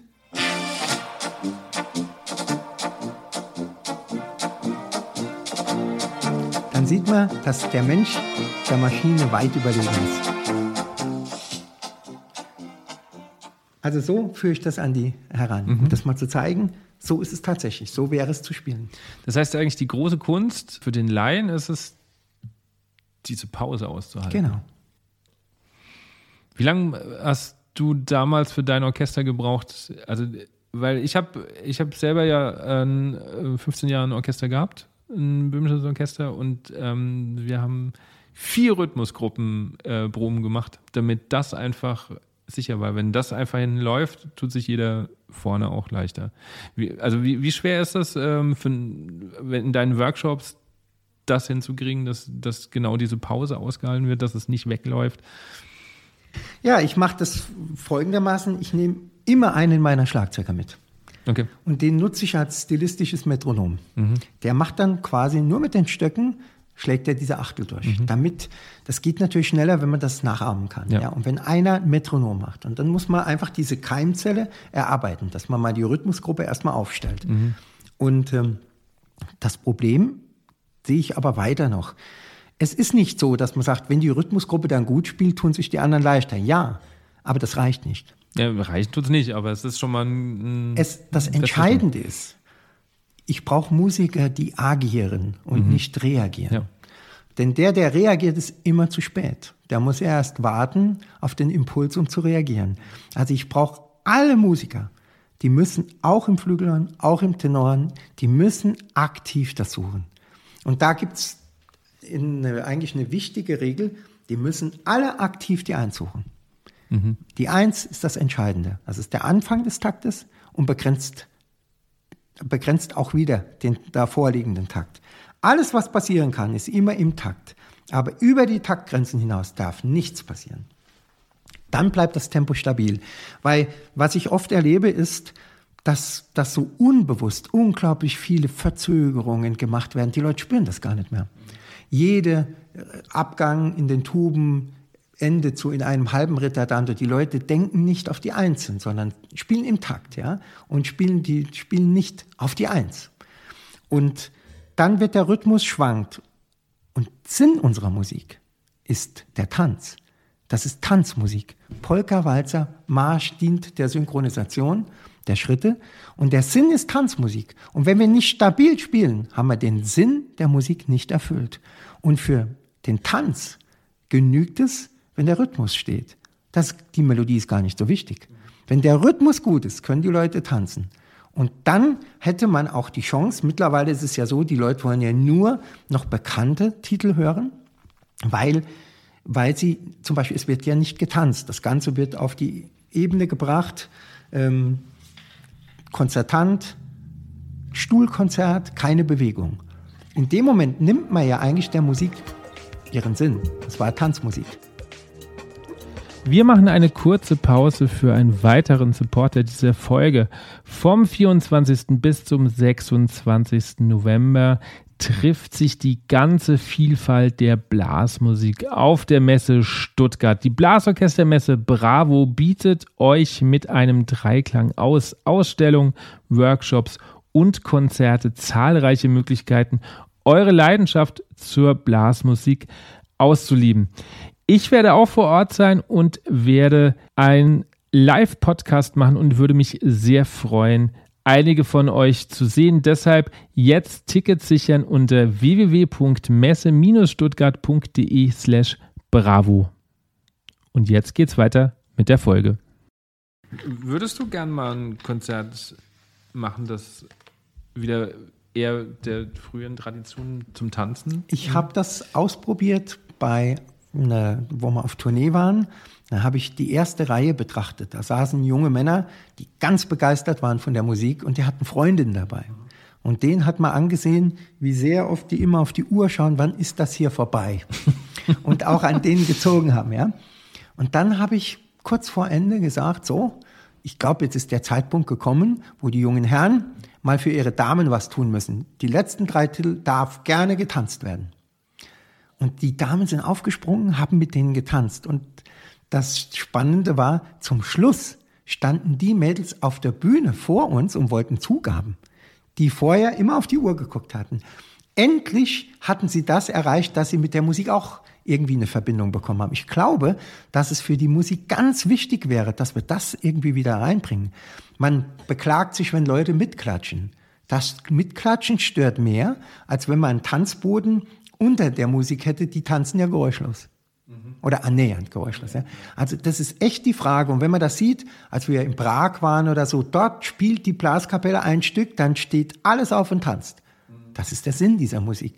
Dann würde auch so mancher einfach diese tausend Temposchwankungen mal unterlassen, weil die Leute vielleicht ähm, es rückmelden würden. Das ja, ist ja eh total spannend. Ich war 2007, war ich mal eine Woche ähm, bei einem Trompeter von Gloria. Mhm. Und der hat mich dann auch unter der Woche, die haben ja da auch zig Feste gehabt. Und die spielen schon mal vom Repertoire ja komplett was anderes als hier. Mhm. Also weniger diese Zirkusnummern, sondern Tanzmusik. Genau. Und so Volksweisen, so Lieder. Ja, halt klar, so klar, klar, klar. So. Ähm, fand es total schön. Ich fand es viel ansprechender als das, was sie in Deutschland immer tun. Ich, es ist doch eigentlich so, wenn es rhythmisch gut ist, dann muss das irgendwie in den Beinen kribbeln. Mhm. Und so muss der Groove produziert werden. Das muss die Leute animieren, irgendwie was tun zu wollen. Und wenn man sie dann, warum klatschen die? Weil die irgendwas mitmachen wollen, ja? Mhm. Es reizt sie dann. Die machen ja dann mit, wenn es ihnen gefällt, mhm. ja? Und äh, ich glaube, das ist eine wesentliche Sache, über die man nachdenken muss. Finde ich einen spannenden ähm, Ansatz auf jeden Fall. Vor allen Dingen, wenn junge Menschen weggehen. Die gehen ja nicht weg nur, um Musik zu hören, sondern die wollen jemanden kennenlernen. Und ja. beim Tanz ist man sich ja schon näher. Es ist ja zum Kennenlernen. Und wenn man jungen Menschen diese Möglichkeit nimmt, nimmt, also jetzt junge Leute, die mit der Blasmusik persönlich nichts zu tun haben, für die wäre es ja ein Aspekt, da geht man tanzen, ich kann jemanden kennenlernen. Und das haben wir ja genommen, indem man das Ganze mit Stuhlkonzert macht. Und ich glaube, da könnte man dann auch Leute wieder gewinnen. Zum nächsten ist es, jetzt wollen alle die Titel hören, die sie kennen, weil die wollen ja irgendwie mit der Musik verknüpft werden. Wenn die tanzen, ist der Titel ganz egal. Dann kommt es nur darauf an, ist das eine schnelle Polka, ist das eine langsame, ist das ein Walzer, kann ich das? Dann wird plötzlich die Bekanntheit geht zurück, es kommt mehr auf den Rhythmus an. Mhm. Und dann hätte man auch wieder Chance, neue Titel durchzusetzen. Ist das der Grund, also weil die Frage kam auch vom, von, von einem Zuhörer, ähm, warum du am Woodstock äh, dieses Blasmusik-Hit-Medley gemacht hast. Ist das der Grund, dass, weil du sagst, okay, die wollen eh mal was Bekanntes hören, dann mache ich das einmal in so einem Medley, dann habe ich quasi das auch so ein bisschen erfüllt. Oder was war der Beweggrund? Also vielleicht haben wir am Anfang drüber nachgedacht, dass diese, diese Titel einfach gewünscht werden. Und ich spiele ja für das Publikum. Mir hat jemand gesagt, wenn man die Titel auswählt, der Wurm muss nicht dem Angler schmecken. Das stimmt. Sondern der Wurm muss dem Fisch schmecken. Also muss ich, wenn, wenn ich die Stücke als den Wurm betrachte, auch das wählen, was dem Fisch schmeckt. Mhm. Und dann sind natürlich das zurzeit die größten Hits. Aber das Wunderbare daran ist, dass sich durch dieses Medley eine unglaubliche Verbindung aufgebaut hat. Also zum Matthias Rauch habe ich schon länger, der saß schon auf deinem Stuhl hier. Mhm. Wir haben hier zusammen gespielt. Der ist ja auch Jäger mhm. und war hier beim Bekannten zur Jagd und kam dann auch zu mir. Haben wir Musik gemacht miteinander. Das war schon da. Und der Matthias war mit, äh, mit dem Norbert Gelle sehr eng. Und die Miriam Gäble, mit der habe ich, die hat ja schon ein paar Mal bei mir mitgespielt, da ist ja auch der Kontakt da gewesen. Und jetzt hatte ich quasi zu allen drei Autoren einen persönlichen Draht. Der Matthias Rauch war auf der Bühne. Der Norbert wäre auch da gewesen, der war aber in Urlaub, sonst wäre er auch gekommen. Norbert war auch hier, saß auch auf deinem Platz. Wir haben bei der Einspielung, wir haben davon hier eine Einspielung gemacht, hat der Norbert auch mitgespielt. Mhm. Und die Miriam hat gesungen. Also das war eigentlich so eine wunderbare Verbindung, die drei großen Hits mit den Autoren verknüpfen zu können das war dann zum Schluss eigentlich der Grund, warum wir es gemacht haben. Das heißt, du hättest das nicht gemacht, wenn die Verknüpfung jetzt vielleicht gar nicht da gewesen wäre? Ich kann das gar nicht sagen. Das war auf jeden Fall jetzt, irgendwie hat sich das so gefügt, das sollte so sein. Okay. Ähm, ich habe eine spannende, kurze Konversation mit dem, äh, Sebastian Höglauer geführt, ähm, mhm. Woodstock, als er äh, gerade zum Auto gegangen ist. Und er hat auch gesagt, ihn stört es so ein bisschen, dass quasi jede Gruppe jetzt so eigentlich das Gleiche spielt mittlerweile, weil ja jeder ja wahrscheinlich den ähnlichen Gedanken hat. Ähm, wir geben dem Publikum das, was es will. Ähm, und er sagt, okay, gerade mit, mit seiner Kapelle so und so, versuchen sie trotzdem immer mal wieder Stücke einzuführen, wo er sagt, okay, dann klatschen die halt einfach mal fünf Minuten nicht. Das hält er aus. Glaubst du, das sollten wieder mehr machen? Also ich glaube, ich habe das so gemacht ja, es ging jetzt auch gar nicht in deine Richtung, sondern es ist eher so allgemein, weil äh, ihr habt ja schon das, was man von euch auch erwartet, nämlich eure Titel, plus natürlich, was ich ja auch völlig legitim finde, zu sagen, okay, dann machen wir aber jetzt auch mal eine Runde nochmal speziell so Nummern. Aber es geht ja mir eher so um die Tendenz der Entwicklung, was da jetzt so mittlerweile passiert. Gut, davon gehe ich eigentlich immer aus. Also ich habe immer versucht, ein eigenes Repertoire und habe auch immer ein eigenes gehabt das von Anfang an. Klostermanns Musikantenmarsch von Franz Watz, der begleitet uns von Anfang an. Mhm. Und der hat mittlerweile auch, glaube ich, schon so ein bisschen Status erreicht. Ja, auf jeden Wenn man Fall. auch sieht, ähm, wie oft der verkauft ist, glaube ich, der kann sich mit den ganz Großen, wie groß am Böhmen und so, kann er sich messen. Also damit hat der Franz Watz eine ganz große Nummer gelandet. Dann meine Julia Polka, die begleitet mich auch seit 87 so, als meine Tochter geboren wurde. Die habe ich zusammen, saß ich mit Ernst Mosch am Tisch. Die hat mit ihm, das war damals mit ein Thema, die hat er auch angesehen, die war auch mal bei ihm im Verlag und nachher haben wir sie zurückbekommen, als wir sie dann aufgenommen haben. Also ich war immer bestrebt, ein eigenes Repertoire zu haben und das ist ungleich schwerer, als wenn man die bekannten Titel nachspielt. Definitiv, ja. Ungleich schwerer, aber wenn sich niemand traut, eigene Titel zu machen, dann wird es auch keine neuen mehr geben. Dann wird es irgendwann enden. Wobei man sagen muss, es ist ja nicht einfach, einen neuen Titel zu machen. Betrachten wir Voda. Der hat unglaublich viele Titel geschrieben. Wie viel kennen wir davon? Also als Spezialist, ich, ich traue mir schon zu, einige zu nennen, aber ich weiß nicht, wie viele die Leute kennen. Sag mal ein paar. Ja, wenn du Rosamunde oh, nimmst, nee, okay. ja, in deinen Armen, bei okay. Kerzenlicht. Ja. Liebling, ich habe dich tanzen sehen. Mhm. Also ich bekäme da schon ein paar blaue Augen, ja, bekäme mhm. da schon ein paar zusammen. Aber die kriegen viele nicht zusammen. Mhm. Und jetzt muss man sagen, Rosamunde ist ja der bekannteste von Ja. ihm. Wenn man jetzt einen neuen Titel schreibt, dann muss ich nicht mit den 200 Titeln, die der Voivoda komponiert hat, konkurrieren, sondern ich konkurriere nur mit Rosamunde, mit In dein Arm, mit Liebespärchen. Also mit, den, mit der Auswahl. Und so passiert es mit dem Borowitschka. Da, die haben auch so viele geschrieben. Wacek, unglaublich viele. Die bekannteste Nummer von Wacek, weiß nicht, ob du die kennst. Boah, ich bin da immer ein bisschen schlecht dran, die zuzuordnen. Ist das nicht äh, Fuchsgraben? Ist auch von ihm, aber die bekannteste Nummer, so ähnlich wie Rosamunde, das ist Du schwarzer Zigeuner. Das, Ah, das ist vom Karel Wacek, ja. okay. Also damit was hat, gelernt. hat er einen ähnlichen Erfolg gehabt wie die Rosamunde ist ja, ich glaube in 16 Sprachen gibt's die. Weiß nicht, kennst du den Originaltitel?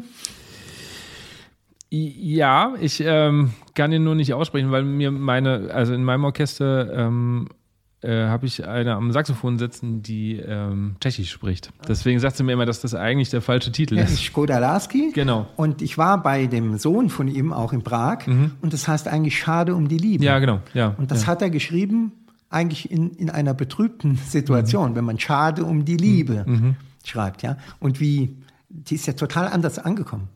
Hat ja eigentlich die Leute lustig und fröhlich gemacht. Vielleicht sollte es ihn auch fröhlich machen oder aufheitern. Und so, so ist das bei den ganzen Komponisten. Ponza, wenn ich nehme, da kennen alle die Vogelwiese, ja. Aber die haben ja 200, 300 Titel geschrieben. Und wenn ich jetzt was Neues schreibe, muss ich aber gegen die Vogelwiese, gegen äh, Rosamunde, gegen den Fuchsgraben oder nicht gegen, sondern ich damit konkurrenziere. Das konkurrenziert mich, ja. Und da ist es nicht einfach, was zu schreiben, was da Bestand hat. Und die Titel sind ja in den 20er Jahren geschrieben, 27, 29 irgendwann. Und die werden heute noch, die sind jetzt bald 100 Jahre alt. Und die wären nicht 100 geworden, wenn sie nicht besonders wären. Was glaubst du, wird von dir in 100 Jahren noch gespielt? Das kann ich nicht sagen. Was hättest du gerne? Also wo hängt dir das, de- dein Herz am meisten dran? Das ist ja immer so eine Momentaufnahme. Ja. In dem Moment, wo man es schreibt, ist man am meisten davon überzeugt. Ich weiß im Moment, was, ich kann ja bei der GEMA so ein bisschen sehen, was am häufigsten gespielt wird. Und ich weiß, was am meisten verkauft wurde. Damit hätte ich gar nicht gerechnet, ja. Zum Beispiel die, die am, am bekanntesten oder am meisten verkaufte Polka ist äh, Fröhliche Tenoristen. Ehrlich? Da habe ich damals gedacht, dies ist ja nicht ganz einfach, ja? Aber das ist der Spitzenreiter. Und dann hat mich ein Kollege darauf hingewiesen, sagt, hast du mal in YouTube geschaut, wie viele Varianten es davon gibt? Und da war ich selbst überrascht. Das geht sogar bis dahin, dass eine englische Band da sitzt im Frack und zwei kommen nach vorne und ziehen sich einen Tiroler Hut auf und spielen. Also das, da gibt's unglaublich viele Aufnahmen in YouTube. Und das reflektiert, das ist also da. Und dann auf Wiedersehen bei Blasmusik. Das ist also auch eine der Nummern, die relativ gut verkauft wurde. Wenn du Sachen schreibst, ähm, wie gehst du vor? Die kommen zu mir. Das ist wirklich so. Also die kommen zu mir. Das ist irgendwann, das beginnt wahrscheinlich im Traum, habe ich das schon erlebt, dass ich schon aufgestanden bin und hatte eine Melodie und ich muss sie aufschreiben oder vielleicht aufs Handy drauf singen, weil das ist ja weg. Wenn man wieder wach wird, ist es ja weg. Und, und das schwebt, oder ich gehe auch gern zur Jagd, da ist äh, gerade im Hochsitz, da sitzt man drei Stunden mucksmäuschenstill. Und dann kommt sowas, ja, dann plötzlich merkt man, da ist irgendwas. Da kommt ja immer wieder, so wie aus einem Meer an Ideen, kommt immer irgendwas wieder hoch. Und dann, wenn der Anfang, das erste Motiv gemacht ist, dann äh, fügt sich das. Was ist dir, also das Musikalische hatten wir jetzt schon mal so ein bisschen, kommen wir vielleicht gleich nochmal dazu, aber was ist dir beim Gesang wichtig? Weil es gibt nicht mehr viele Orchester, die, die Gesang dabei haben. Ich muss ja sagen, dass äh, seit Jahren, und das erzähle ich nicht nur, weil ich jetzt hier sitze, sondern ich meine das völlig ernst, ähm, dein Gesang, beziehungsweise euer Gesang, mir bisher immer am besten gefallen hat in der Blasmusikszene. Was macht ihr anders als andere? Oder wo liegt dein, dein Fokus, dass es tatsächlich anders klingt? Ich glaube, wir sind im gleichen Dialekt wie das, was man gerne hört. Das ist ähnlich wie mit der, das ist ähnlich wie mit dem Spielen der Noten. Ähm, unbewusst, wenn ich diese, wenn wir das singen, kommt den Dialekt, den ich von Opa und Oma und vom Vater habe. Wir betonen die Wörter anders. Das ist, das ist aus diesem Bereich, aus dem Böhmerwald, Niederbayern dort, ja. Also das ist eine Färbung, die drin ist. Und dann muss man sich in die Emotionen bringen. Ich habe das jetzt gerade erlebt mit einer Sängerin, mit der ich geprobt habe und habe einen Titel gemacht und dann sage ich zu ihr, du, hast du schon mal Heimweh gehabt? Und dann hat sie überlegt und hat gesagt, boah, ja, wenn ich von 40 Kilometer von zu Hause weg bin, dann habe ich echt schon Heimweh. Dann habe ich gesagt, nimm mal dieses Gefühl mit, wenn wir jetzt singen, dieses Heimweh. Weil letzten Endes diese ganzen Titel, da ging es ja um die Heimat. Wenn du dieses Gefühl in dir trägst, dann wirst du anders singen du, du gehst einfach anders ran. Ja? Du musst dir überlegen oder an gewisse Stellen, ich darf nicht der Siegfried sein, der den Drachen tötet, sondern ich muss der sein, bei dem ein Mädchen auf dem Schoß sitzt und der ihr ins Ohr singt, beispielsweise was, weil von den Augen irgendwas. Und das, das muss ich auch, ich muss mich in diese Rolle hineinversetzen. Und dann kommt automatisch, glaube ich, einfach, wie gesagt, auch die Färbung dieses Dialektes, die meine Tochter natürlich auch kann, weil der Opa spricht ja so. Das ist ja, das ist ja präsent. Mhm. Vergesst das nie hier im Ort. Wenn wir früher gespielt haben, mein Urgroßvater, der hat fünf Häuser weiter gewohnt. Und da sind wir vorbei als Kinder und dann hat der uns angesprochen. Geh Burma, wo geht's denn hier? Was tut's denn da? Für mich war das ganz normal. Ich habe das verstanden. Die hier aus dem Ort, die anderen Kinder, wo ist denn der her? Den versteht ja kein Mensch. Ich habe es gar nicht verstanden, weil für mich war, ich kannte mhm. das ja, so ist das. Ja. Und das ist, glaube ich, Vielleicht ist es ein bisschen dran, witzigerweise, so nenne ich auch das äh, Heftlein, das ich schreibe, der Halbböhme, weil der bin ich ja. Mhm. Mein Vater ist von dort und die Mutter ist von hier. Und da habe ich mit einem Instrumentenbauer gesprochen, der Jagdhörner macht und ihn gefragt, ob er mit meinem Namen was anfangen kann. Da sagt er, du als Halbböhme muss ich das sehr wohl können. Und das fand ich unglaublich witzig, den Begriff, ja. Und da ist was dran. Und dann kommen wir wieder zurück zu der ersten Frage, die mir gestellt wurde, wo sind denn deine Eltern her? Ich glaube, dass es schon etwas auch mit dieser persönlich mit dieser Herkunft und mit der persönlichen Lebensgeschichte zu tun hat. So, so singt man das, so trägt man es vor. Wenn ich so solche Titel singe, dann sitze ich im Geiste hier am Tisch und sehe die Männer mit den Tränen in den Augen oder bei Opa und Oma dann bin ich woanders. Und dann habe ich einfach andere Emotionen dazu, als wenn ich sage, der Titel ist bekannt und der ist erfolgreich, sondern das ist meine, die Geschichte meiner Familie, die ich erzähle. Glaubst du, man sollte sich wieder mehr mit der Geschichte der Musik auch auseinandersetzen? Ich glaube, ohne sich damit auseinanderzusetzen, ist es schwierig, das zu machen. So wie ich auch behaupte, wer diese Musik nicht hört, mhm. der kann sie auch nicht machen. Also wenn jemand sagt, ich höre die gar nicht, aber ich spiele die, dann weiß ich, wie er sie spielt. Das müssten Ausnahmen sein, aber im Regelfall glaube ich nicht. Also man muss, man muss in dieser Musik leben oder mit ihr leben und ein Teil davon sein. Du hast ja vorhin gesagt, du hast das bei den Noten so schön aufgedröselt, wie lang eigentlich eine Note ist. Was würdest du beim Gesang sagen, wenn jetzt, wenn du einen Workshop hast und du hast so ein ähm, Gesangsduo, gibt es da auch noch irgendwas Technisches oder so also weg von der Emotion? Oder ist das da noch mehr geknüpft, weil natürlich Sprache viel vermittelnder ist? Ja, auf, das auf jeden Fall. Und dann gibt es vielleicht diesen Begriff, dass man sagt, der Gesang sollte wie das Fettauge auf der Suppe in der Musik schwimmen. Deutlich sichtbar, aber da gehört ganz klar zur Suppe. Ja. Wir haben vor eineinhalb Jahren mal telefoniert, wenn du dich erinnerst. Ja, klar. Du hast mich an meinem Geburtstag angerufen, das war dir nicht so klar. okay. Und wir haben relativ schnell hast du gesagt, okay, ich habe mir, ähm, jetzt habe ich mich nochmal mit den Aufnahmen, ich weiß gar nicht mehr welchen, äh, beschäftigt. Ähm, und da ging es dir so um die schwere Eins. Mhm. Was hat es damit auf sich? Das ist das große Geheimnis, glaube ich. Das, also die, diese gewichtige Eins, ich sage, die Eins ist einfach für viele Dinge wichtig, ich habe es ja eben mhm. schon angeschnitten. Ja. Es ist der Startpunkt und es ist der Synchronisationspunkt. Mhm. Und die Eins passiert ja alle paar Sekunden ja. im Takt. Ja? Und das heißt, wenn die wichtig genommen wird, wichtig und gewichtig, mhm. ich traue mich nicht zu sagen akzentuiert, das ist viel zu viel. Ja? Die muss nur Gewicht haben, mhm. dass ich spüre, so primus inter pares, die Eins ist der erste unter den gleichen. Und dann ist immer klar, wo der Takt beginnt, wo der letzte Takt endet. Das macht einen stabilen Rhythmus. Das ist für uns extrem wichtig. Und wenn man auf den Text achtet. Ich glaube, ich habe da auch ein Beispiel, das zeige ich da auch. Der Authent Dazu da habe ich mich natürlich jetzt auch gewidmet in meinem kleinen Heft. Dann sieht man das schön, dass man über die Sprache, wenn du mal hier anschaust, dass es immer alles, ob es ein Trompetensignal ist mhm.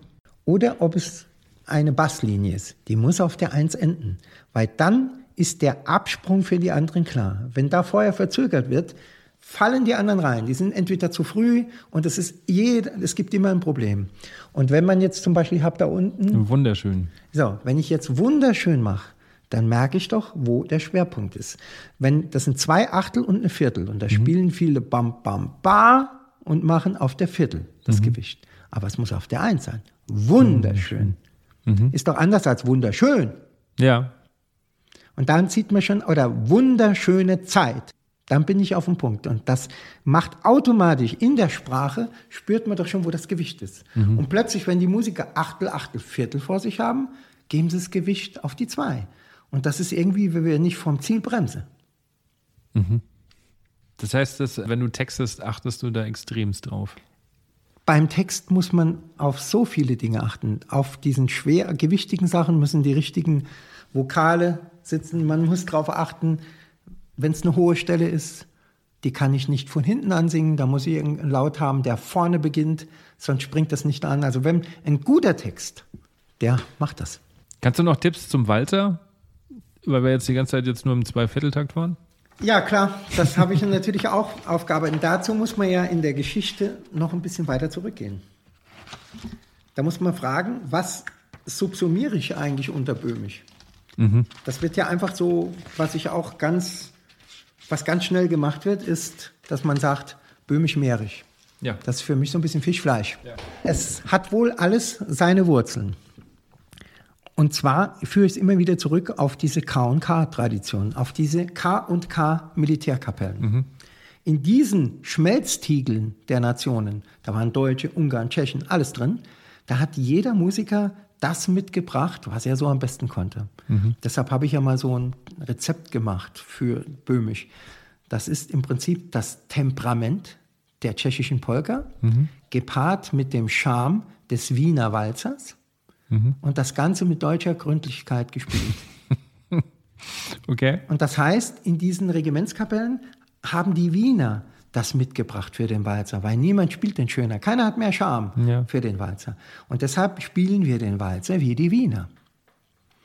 Und das Ganze, was ich meine mit Gründlichkeit, ist halt die Folge. Wir haben ja eine deutlich größere Besetzung. Du hast eben davon gesprochen, von den tschechischen Kapellen, die es gibt. Die haben ja doch, die, die Besetzung ist einfach nur ein Tenor und ein mhm. Bariton. Und wenn ich mit größerer Besetzung spiele, brauche ich halt eine extreme Disziplin. Mhm. Wenn ich drei erste Flügel habe, dann ist breit breit und kurz kurz und gebunden gebunden.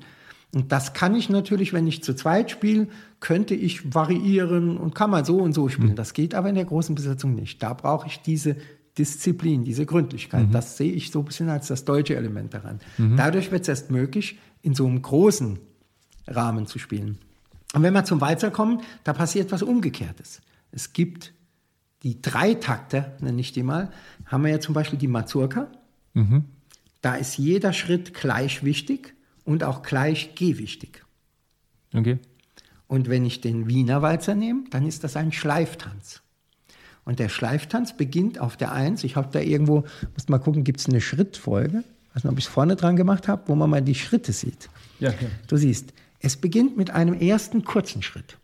Mhm. Und danach unmittelbar beginnt ein zweiter langer Schritt. Ja. Das zeigt uns, dass zwischen der 2 und der 3 mehr Abstand ist. Aber die 2 früher beginnt, weil der erste Schritt kurz ist. Deswegen ist die 2 vorgezogen. Genau. Und viele sagen mir, ja, die 3 kommt spät, weil sie merken, dass zwischen der 2 und der 3 ein größerer Abstand ist. Aber das ist der Druckschluss. Wenn die 3 spät kommt, kommt die nächste 1 zu spät, spät und ja. das Tempo geht den Berg hinab. Die 1 muss pünktlich sein. Das heißt, wie bei der Polka, Spielraum ist nur im Takt. Die 1 pünktlich, die vorgezogene 2, weil wenn ich tanze, ist mit dem ersten Schritt gehe ich, gehe ich aus meinem Schwerpunkt raus, werde instabil und muss mit dieser Drehbewegung, die ja diese Kreiselkräfte lockt, mhm. schneller beginnen und drehe mich damit und dann lande ich wieder auf der 3. Und das ist genau der Grund, dass man die 2 vorziehen muss. Und dann haben wir auch die Kürze der Noten. Auch hier ja. passiert Ähnliches. Spannend. Und ich habe das mal mathematisch ausgerechnet. Man muss die 2, das ist fast nichts, bei dem schnellen Tempo, eine 32. vorziehen. Dann finde ich es am Platz. Auch noch irgendwas zum Marsch? Auch vielleicht was Geschichtliches? Ja gut, Märsche, da gibt es ein paar lustige Sachen. Ich habe mal einen, einen älteren Herrn angerufen, der ein Buch geschrieben hat über die österreichische Militärmusik. Und das, dessen, der war auch Maler. Und dessen Bild habe ich auch auf meiner Marschplatte mal mit draufgebracht, weil als ich ihn anrief, sagte er, ob ich dieses Bild nehmen dürfte, hat er gesagt, da haben Sie Glück. Das ist sogar ein böhmisches Regiment, das er da gezeichnet hat, denn die haben die violetten Aufschläge. Also es waren K-Regimenter und man hat die erkannt an den Aufschlägen mhm. um die Ärmel. Ja? Ob das ein böhmisches oder ein serbisches oder ein ja. österreichisches Regiment war. Und der hat wirklich viele schöne Dinge über Märsche gewusst, was ähm, für mich im Grunde auch neu war. Märsche dienen ja der, Synchroni der Synchronisierung der Schritte. Und das Märchen immer geschrieben worden, eigentlich um ins Feld zu marschieren. Da gibt es nur die Ausnahme, der Radetzky-Marsch, der war ein Versöhnungsmarsch. Der hatte also einen anderen Charakter. Mhm. Und dann hat er auch damals gesagt, auch mit diesem Aushalten, dass man diese Pausen aushalten muss. Und dann sagt er, wenn du, da kommen wir wieder auf die Eins, wenn du mal einen Marsch spielst mit deinem Orchester und das Tempo fängt an zu wanken, dann dirigier nicht mehr die Eins und die Zwei, sondern zieh die Eins nach vorne wie ein Aviso und zieh alle immer auf die Eins. Denn wenn du Eins und Zwei dirigierst, reagiert der eine Musiker auf die Eins, der andere auf die Zwei. Wenn du aber nur noch auf einen Punkt fokussierst und sie immer auf die Eins ziehst, nach fünf Takten ist es wieder stabil. Und das ist tatsächlich so. Man muss, wenn es wagt, weniger, nur noch einen Punkt angeben und dann stabilisiert sich das. Und entscheidend ist wieder die Eins. Was hat dich damals gereizt, eine Marschplatte aufzunehmen? Ja, Märsche sind reizend. okay, aber ähm, warum gibt es, also habe ich noch nie äh, irgendwo gesehen, keine Walzerplatte? Die Walzerplatten gibt es schon, aber das sind dann eher, glaube ich, ähm, vom Johann Strauss geprägt. Also grundsätzlich bin ich der Meinung, dass ein Walzer schwerer zu spielen ist als Definitiv. ein Walzer. Deswegen glaube ich auch, dass ähm, nicht so viele Walzer gespielt werden. Das Problem ist, dass die Leute eins verkennen. Man muss ja im Takt, wenn ich davon immer spreche, der nächste Takt ist das Ziel, braucht man bei der Polka nur zwei Schläge aushalten. Mhm. Den Spannungsbogen über zwei erhalten, beim Walzer über drei. Es ist also irgendwie um die Hälfte mehr. Um diesen Spannungsbogen im Walzer immer aufrechtzuerhalten, ja, deshalb ist es schwieriger. Man spielt schon viel früher eine Polka oder ein Marsch gut. Den Walzer, das braucht Entwicklung. Ganz persönliche Frage. Äh, viele Musiker, die jetzt äh, auch bei den Egerländern spielen, haben ja bei dir angefangen. Einige. Ja, einige. Es gibt ein paar ganz junge. Also gespielt haben viele bei mir, ja. aber angefangen ist immer so, das ist. Oder so halt bei dir mitgespielt und jetzt. Wie findest du das? Dass, dass, ähm, also, es, also wäre es nicht schöner gewesen, die wären bei dir geblieben? Also so, so ist es. Ich, ich denke, das ist, ist immer so, dass man Natürlich, wenn man Leute hat, die das spielen, die das hervorragend spielen, wenn man die verliert, ist immer ein Verlust. Mhm. Aber ich habe über die Jahre gelernt, dass das ja auch ein Neubeginn ist. Es ist ja ein Austausch. Und für mich war es nachträglich gesehen sogar gut so.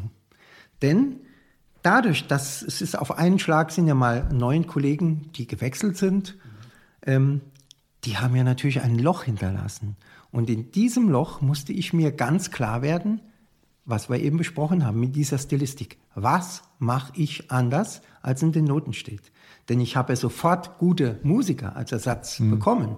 Die standen da, aber die hatten keine Erfahrung mit der Musik. Mhm. Jetzt war ich gefragt, denen zu erklären, was ist anders. Und das hat mich gezwungen, das so mathematisch zu analysieren und heute weiß ich aber genau, was ich tue. Es ist kein Zufall mehr. Ich weiß ganz genau, wie ich es will und kann es auch sagen. Und somit kriege ich die Leute viel schneller wieder auf den Weg. Also im Grunde ist der große Verlust hat mich gezwungen, mich weiter Es war für mich eine Entwicklung. Und wenn ich jetzt Woodstock sehe, welche junge Leute ich auf der Bühne sitzen habe, ist das doch eigentlich für die Musik wunderbar. Da sitzen so viele junge Leute. Es saß einer dabei, dieser, zum Beispiel der Sebastian, sag ich, der kann in 60 Jahren noch von uns erzählen. Also von daher sehe ich das so, so schwer das im Moment ist, im Nachhinein als ein wichtiger Schritt für meine Entwicklung. Ich habe das ja in der Begrüßung so schon mal in den Raum gestellt. War dieser Auftritt vom Woodstock jetzt der Beginn, dass du wieder mehr präsent sein wirst? Also die Frage kam tatsächlich sehr oft von Zuhörern. Gibt es jetzt äh, eine Tournee, kommen wieder neue CDs, gibt es wieder mehr Klostermann? Ja, die Frage ist ja nicht von mir zu beantworten. Das habe ich auf dem Woodstock hat man mich das gefragt. Ja. Das ist ja die Frage, ob das Publikum uns hören will. Ich gehe davon aus. Ob man uns äh, braucht und ob die Veranstalter uns entsprechend engagieren. Aber es ist natürlich eins klar, ich bin mir schon bewusst, auch wie alt ich bin. Ich bin jetzt 60, ja. Und wir werden noch etwas spielen, aber das ist, man muss in Ehren, glaube ich, mit seinen Musikanten alt werden. Und ganz große Musiker, die ich früher kannte, die haben irgendwann gesagt, wenn so Menschen in Pension gehen, dann hat das ja einen Grund. Und man muss irgendwann auch Platz für die Jugend machen. Aber ich denke, mein Ziel ist jetzt noch, so im Regelfall geht man ja mit 66 in Pension. Das wäre so eine Strecke, die ich mir noch vorstelle. Und einfach junge Leute mit reinholen und möglichst diesen Virus in viele hineinbringen, damit es weitergeht, weil wir sind Diener, Diener der Musik. Mhm. Wir sollen nicht unserem Ego oder irgendwelchen kommerziellen Dingen dienen, sondern der Musik. Und das soll weitergehen. Und ich freue mich, wenn ich irgendwo sitze und die Musik schön gemacht wird. Für jede gute Aufführung freue ich mich. Also gibt es jetzt dann eine Tournee? nee. Es wird abhängig sein. Es gibt Anfragen. Okay. Es gibt Anfragen und äh, mein Sohn, da bin ich sehr froh darüber, der mir, mich da ein bisschen unterstützt, der sich um die Organisation kümmert und im Hintergrund unglaublich vieles regelt, das dann von mir fern ist. Ähm, der ist daran und im nächsten Jahr würden wir ja 40 Jahre bestehen. Ich denke, dass es den einen oder anderen Auftritt gibt, aber ich bin jetzt nicht der, der sagt, ich mache da 30 oder 40 Termine. Das wäre mir einfach zu viel. Es werden ausgewählte Dinge sein. Okay. Also du willst es nicht wie, wie die Egerländer machen, dass die dann, dann ganze äh, ja, 20, 25 Auftritte durchtourst. Die muss man ja erstmal haben, die ja, Auftritte. Da muss man ja mal bescheiden sein. Ja. Und zum anderen wäre es mir auch zu viel. Okay. Ist eine CD geplant? Ja, CD-Planung ist, glaube ich, es ist, muss man anders nennen. Eine CD braucht man keine mehr rausbringen. Es gibt keine CD-Player mehr. Mhm. Also es ist die Frage, macht man Aufnahmen? Und ja, ich habe, bin gerade dran, mich abzustimmen, weil zu den Aufnahmen brauche ich Musiker. Und es kann so sein, dass Ende Oktober wir uns treffen und ein paar Titel, die ich neu geschrieben habe und äh, ich glaube, die, die ich gern hören würde, ja, die werde ich machen. Warum klingen, und das ist nur eine subjektive Meinung jetzt von mir, warum klingen deine Stücke im Vergleich zu anderen Stücken, die jetzt in den letzten Jahren geschrieben wurden, letzten 10, 15 Jahren, ähm, böhmischer nenne ich es mal? Woran liegt das? Also kannst du das irgendwie greifen? Was macht eine Polga böhmischer als eine andere?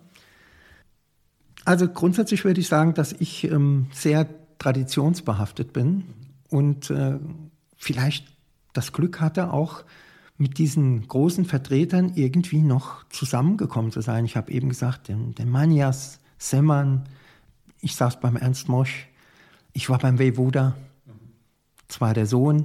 Also auch das sind ja prägende Dinge. Und ich habe als Kind diese Musik gehört und das ist meine Musik.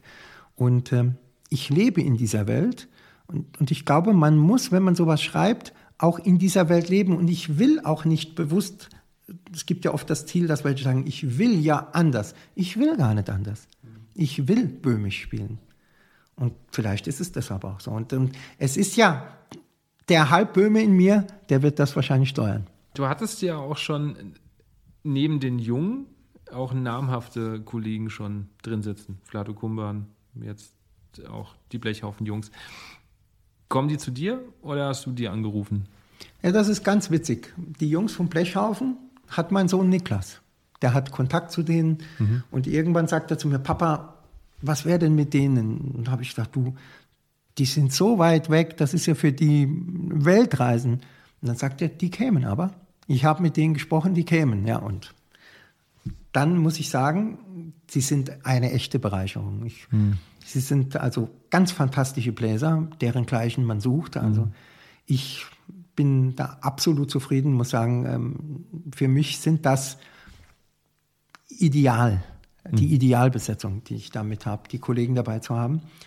Und äh, hier standen wir an der Theke und da hat der eine Kollege, der Christoph Heider-Greuß, gesagt, als wir das erste Mal kamen, war das neu. Als wir das zweite Mal kamen, war das wie Heimkommen. Das ist doch schön. Das war super schön, ja. Wie viel Dialekt musstest du denen noch beibringen? Kommen wir genau hin. Wir spielen den Titel vom Böhmerwald ins Egerland und singen den. Den singen wir ja auch im Dialekt mhm. von meinem Vater. Und da fragt mich der Christian wieder, sag mal, Michael, was ist denn das für ein Dialekt? Und da habe ich gesagt, na, so wie mein Vater und die reden. Sag, genau so reden wir. Jetzt weißt du, wie viel Dialekt ich dem beibringen musst. Das beantwortet ziemlich viel. Wie kam ein Flado zu dir? Wie kam der Flado zu mir? Da muss man wirklich überlegen. Also, ich habe ihn bestimmt angerufen, weil ich ihn kannte von den Gruppen und der Flado war auch hier. Hier haben wir schon oft gesessen, also den Tisch kennt, der kennt viele Musiker. Und der Flado ist ein hervorragender Bläser und äh, ich weiß damals, wie hieß die Platte? Trümpfe der Blasmusik, glaube ich, oder? Kann sein, ja. Nee, Böhmische Trümpfe. Oder so, Böhmische ja. Trümpfe, da hat er mitgespielt und das ist einfach ein begnadeter Musiker und das irgendwie hat es ja gepasst. Das ist ja Böhmen und er kam ja aus dem Land, wo der Papa herkommt und irgendwie hatte das eine besondere Bedeutung auch. Mhm. Ihr habt ja auch, ich glaube in der letzten Zeit nicht mehr, aber ihr habt ja auch schon mal so ein paar mährische Sachen aufgenommen. Oder zumindest so. Es gab mal eine Platte, da haben wir, die, der Franz geschrieben hat, böhmisch mährisch swing Genau, so mährische Geschichten. Genau. So, genau. Würdest du das heute nochmal machen?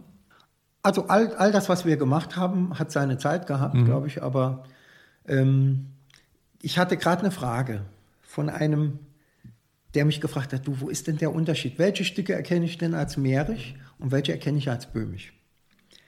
Und das ist, ist oft der gleiche, der mir unglaublich viele Fragen stellt.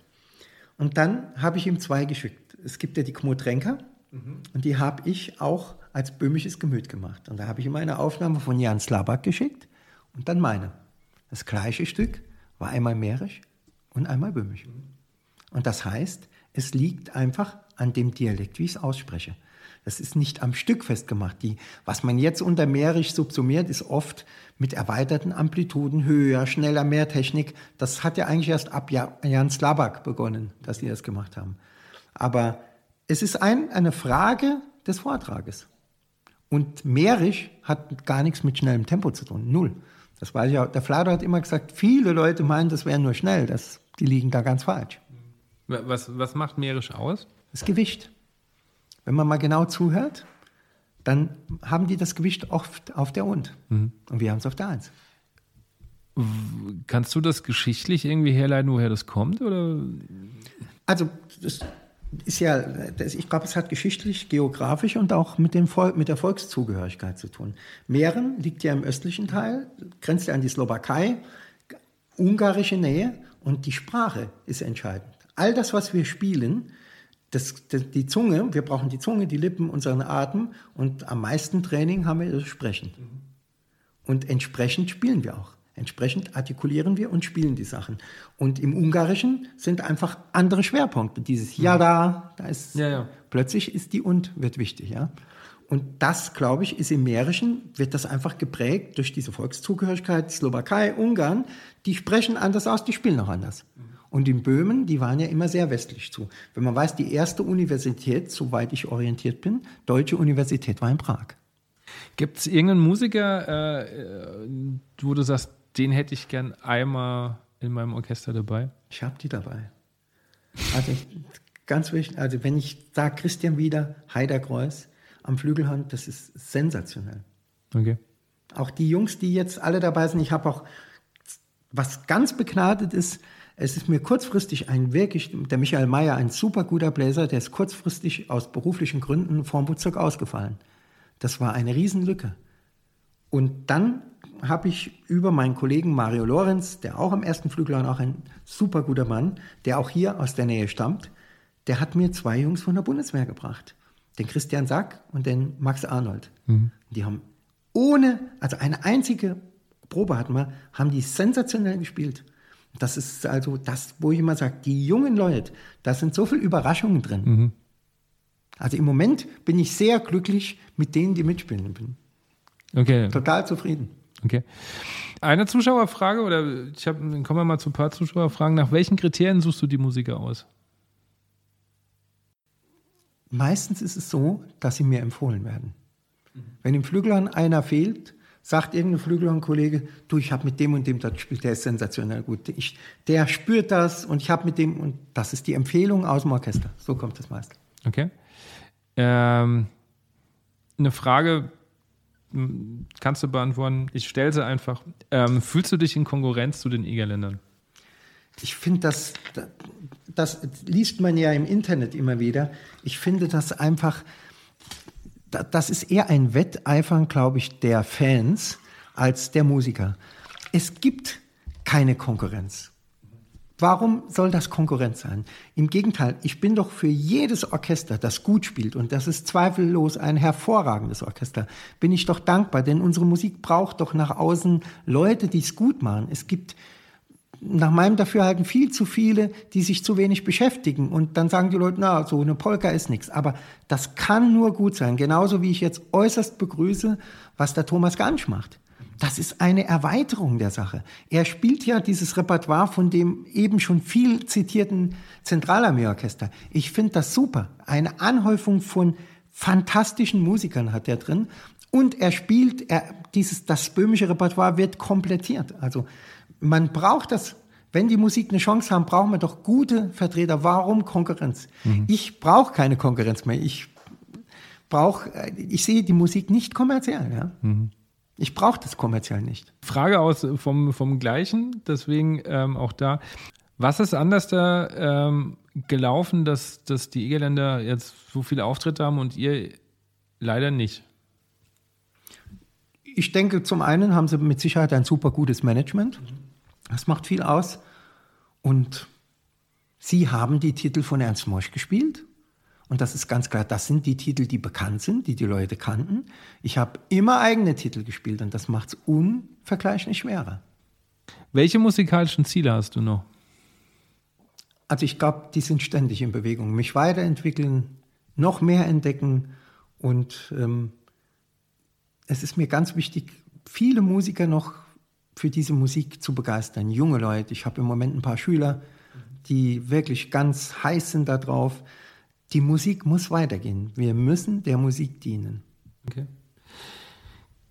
Bevor wir jetzt so Richtung Schluss langsam kommen, gibt es ähm, irgendwas, du hast ja jetzt schon einige Interviews auch in all den Jahren gemacht. Ähm, wir sitzen jetzt schon ein bisschen da. Gibt es irgendwas, wo du dir jedes Mal hinterher denkst, ich hätte gern mal darüber gesprochen, mich fragt aber kein Mensch danach.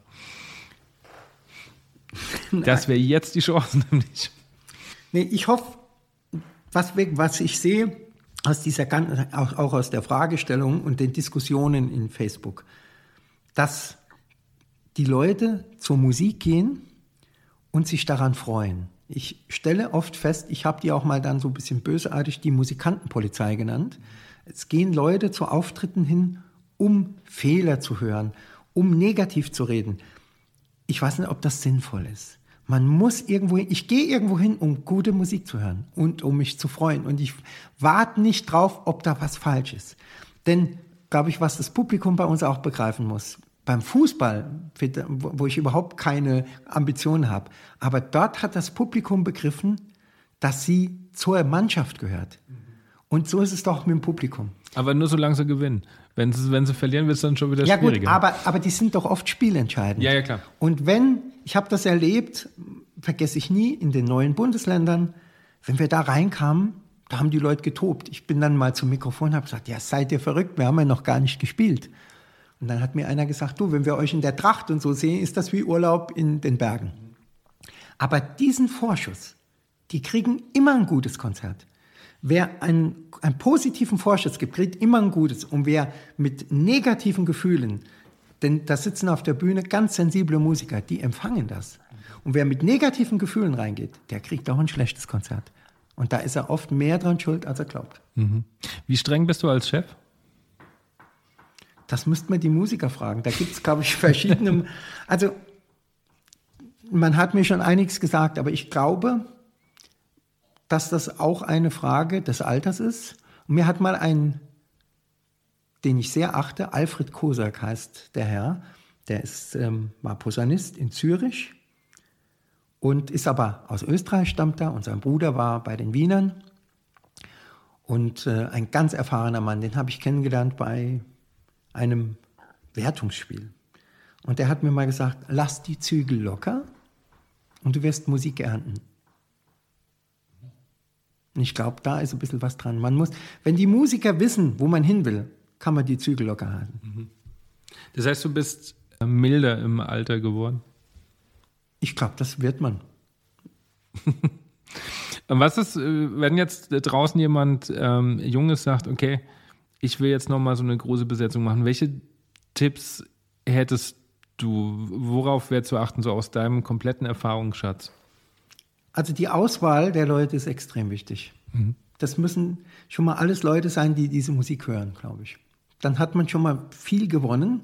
Also sie müssen diese Musik lieben. Und dann muss man ihn, glaube ich auch, man darf sich ruhig in solchen Workshops Anregungen holen.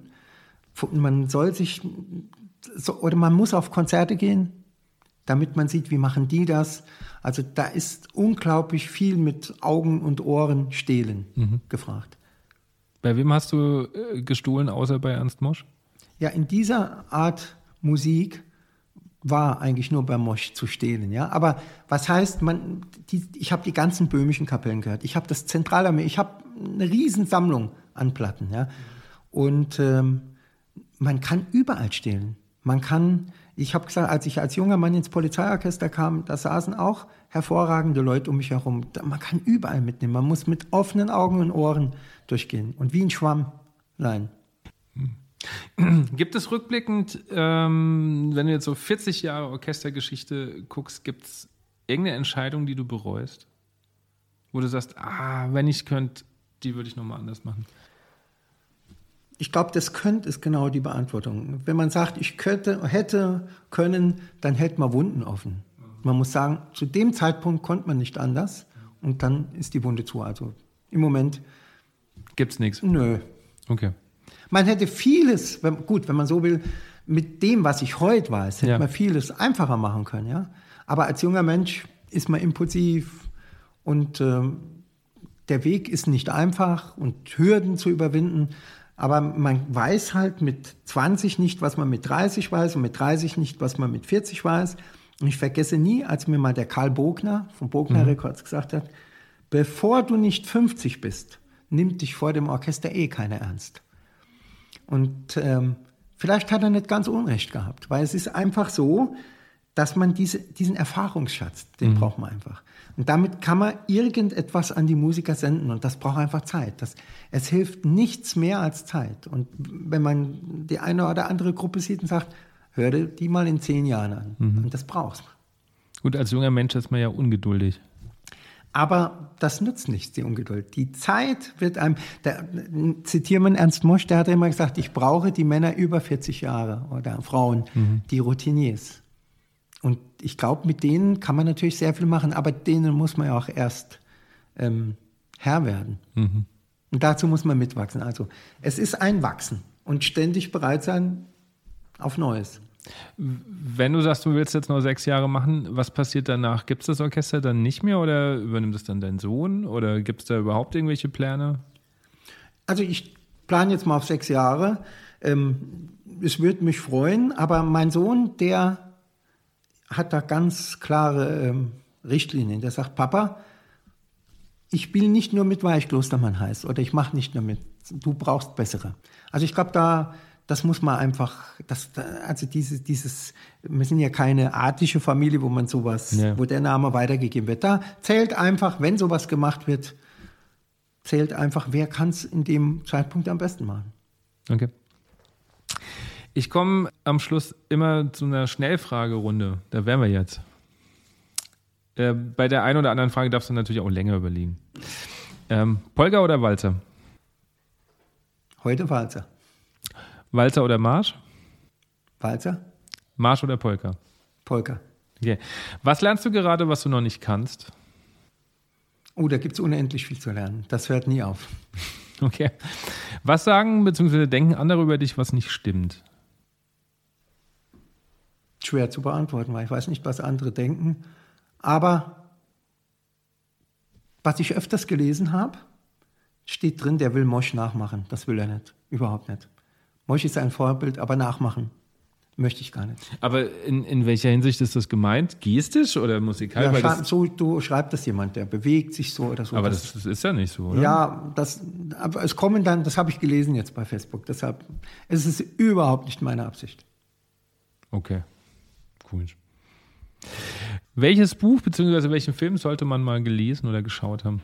Also ich liebe Rilke. Ah, okay. Da gibt es einen Satz, der mir super gefällt. Wenn du an mich denkst, dann denk vielleicht an die Stunde, in der du mich am liebsten hattest. Okay. Also am besten ein Gedichtband von Rilke sich mal holen. Die habe ich fast alle da. Okay.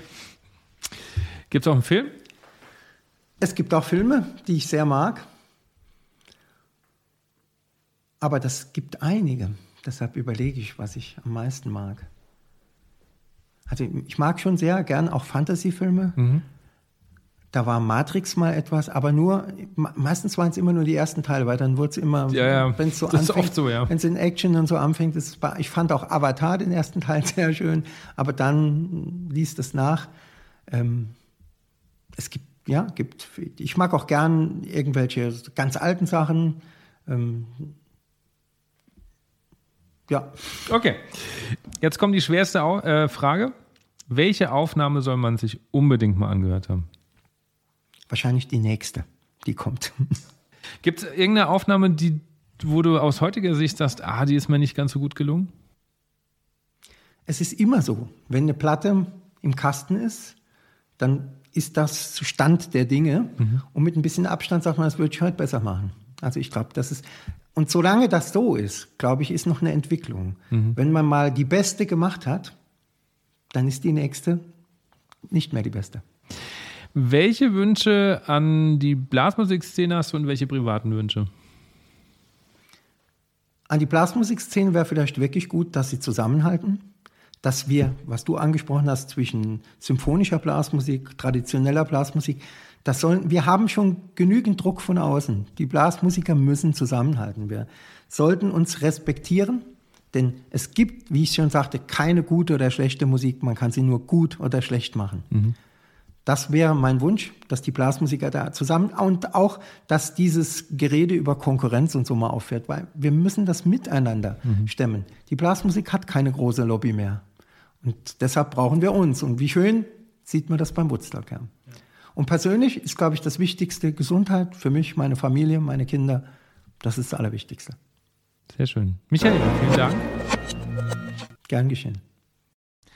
Das war die Folge mit Michael Klostermann und ich muss euch sagen, selten bin ich heimgefahren nach einer Folge und war noch so im Grübeln, aber gleichzeitig beseelt, weil ich so viel für mich mitnehmen konnte. Die Sichtweise von Michael hat mich sehr stark ins Nachdenken gebracht, was tue ich vielleicht schon so und konnte es bis jetzt gar nicht benennen oder spiele vielleicht auch so und konnte es gar nicht benennen und wo gibt es Dinge, die ich nochmal hinterfragen muss. Auch die Tatsache, dass wir eigentlich Tanzmusik machen und der Tanzcharakter an den Konzerten verloren geht, lässt mich darüber nachdenken, ob man Konzerte nicht tatsächlich in der Hinsicht auch mal verändern könnte. Mich würde interessieren jetzt, was habt ihr mitgenommen und was hat euch vielleicht zum Nachdenken angeregt? Was ändert ihr? Was seht ihr vielleicht nicht so? Lasst es mich wissen, kommt gerne in den Austausch, gerne über Instagram oder über andischreck.gmx.de. Wenn ihr noch mehr Podcast haben wollt, dann lade ich euch auf Patreon ein, einer Plattform, mit der ihr mich hier finanziell etwas unterstützen könnt. Dafür bekommt ihr teilweise Folgen früher, teilweise Bonusfolgen. Ich würde mich freuen, wenn ihr da auch am Start seid oder ihr abonniert noch meinen Newsletter, den gibt es kostenlos. Den Link findet ihr in den Show Notes. Ich möchte mich bei den Supportern bedanken, Buffet Grampor, der Melikus Akademie, dem Lungentrainer und, und der Bravo Messe in Stuttgart. Vielleicht sehen wir uns bald dann dort auf der Messe bei meinem ersten Live-Podcast. Ansonsten bedanke ich mich noch bei Dirk Mattes für die Musik. Ich wünsche euch eine gute Zeit. Bis zum nächsten Mal. Euer Andi.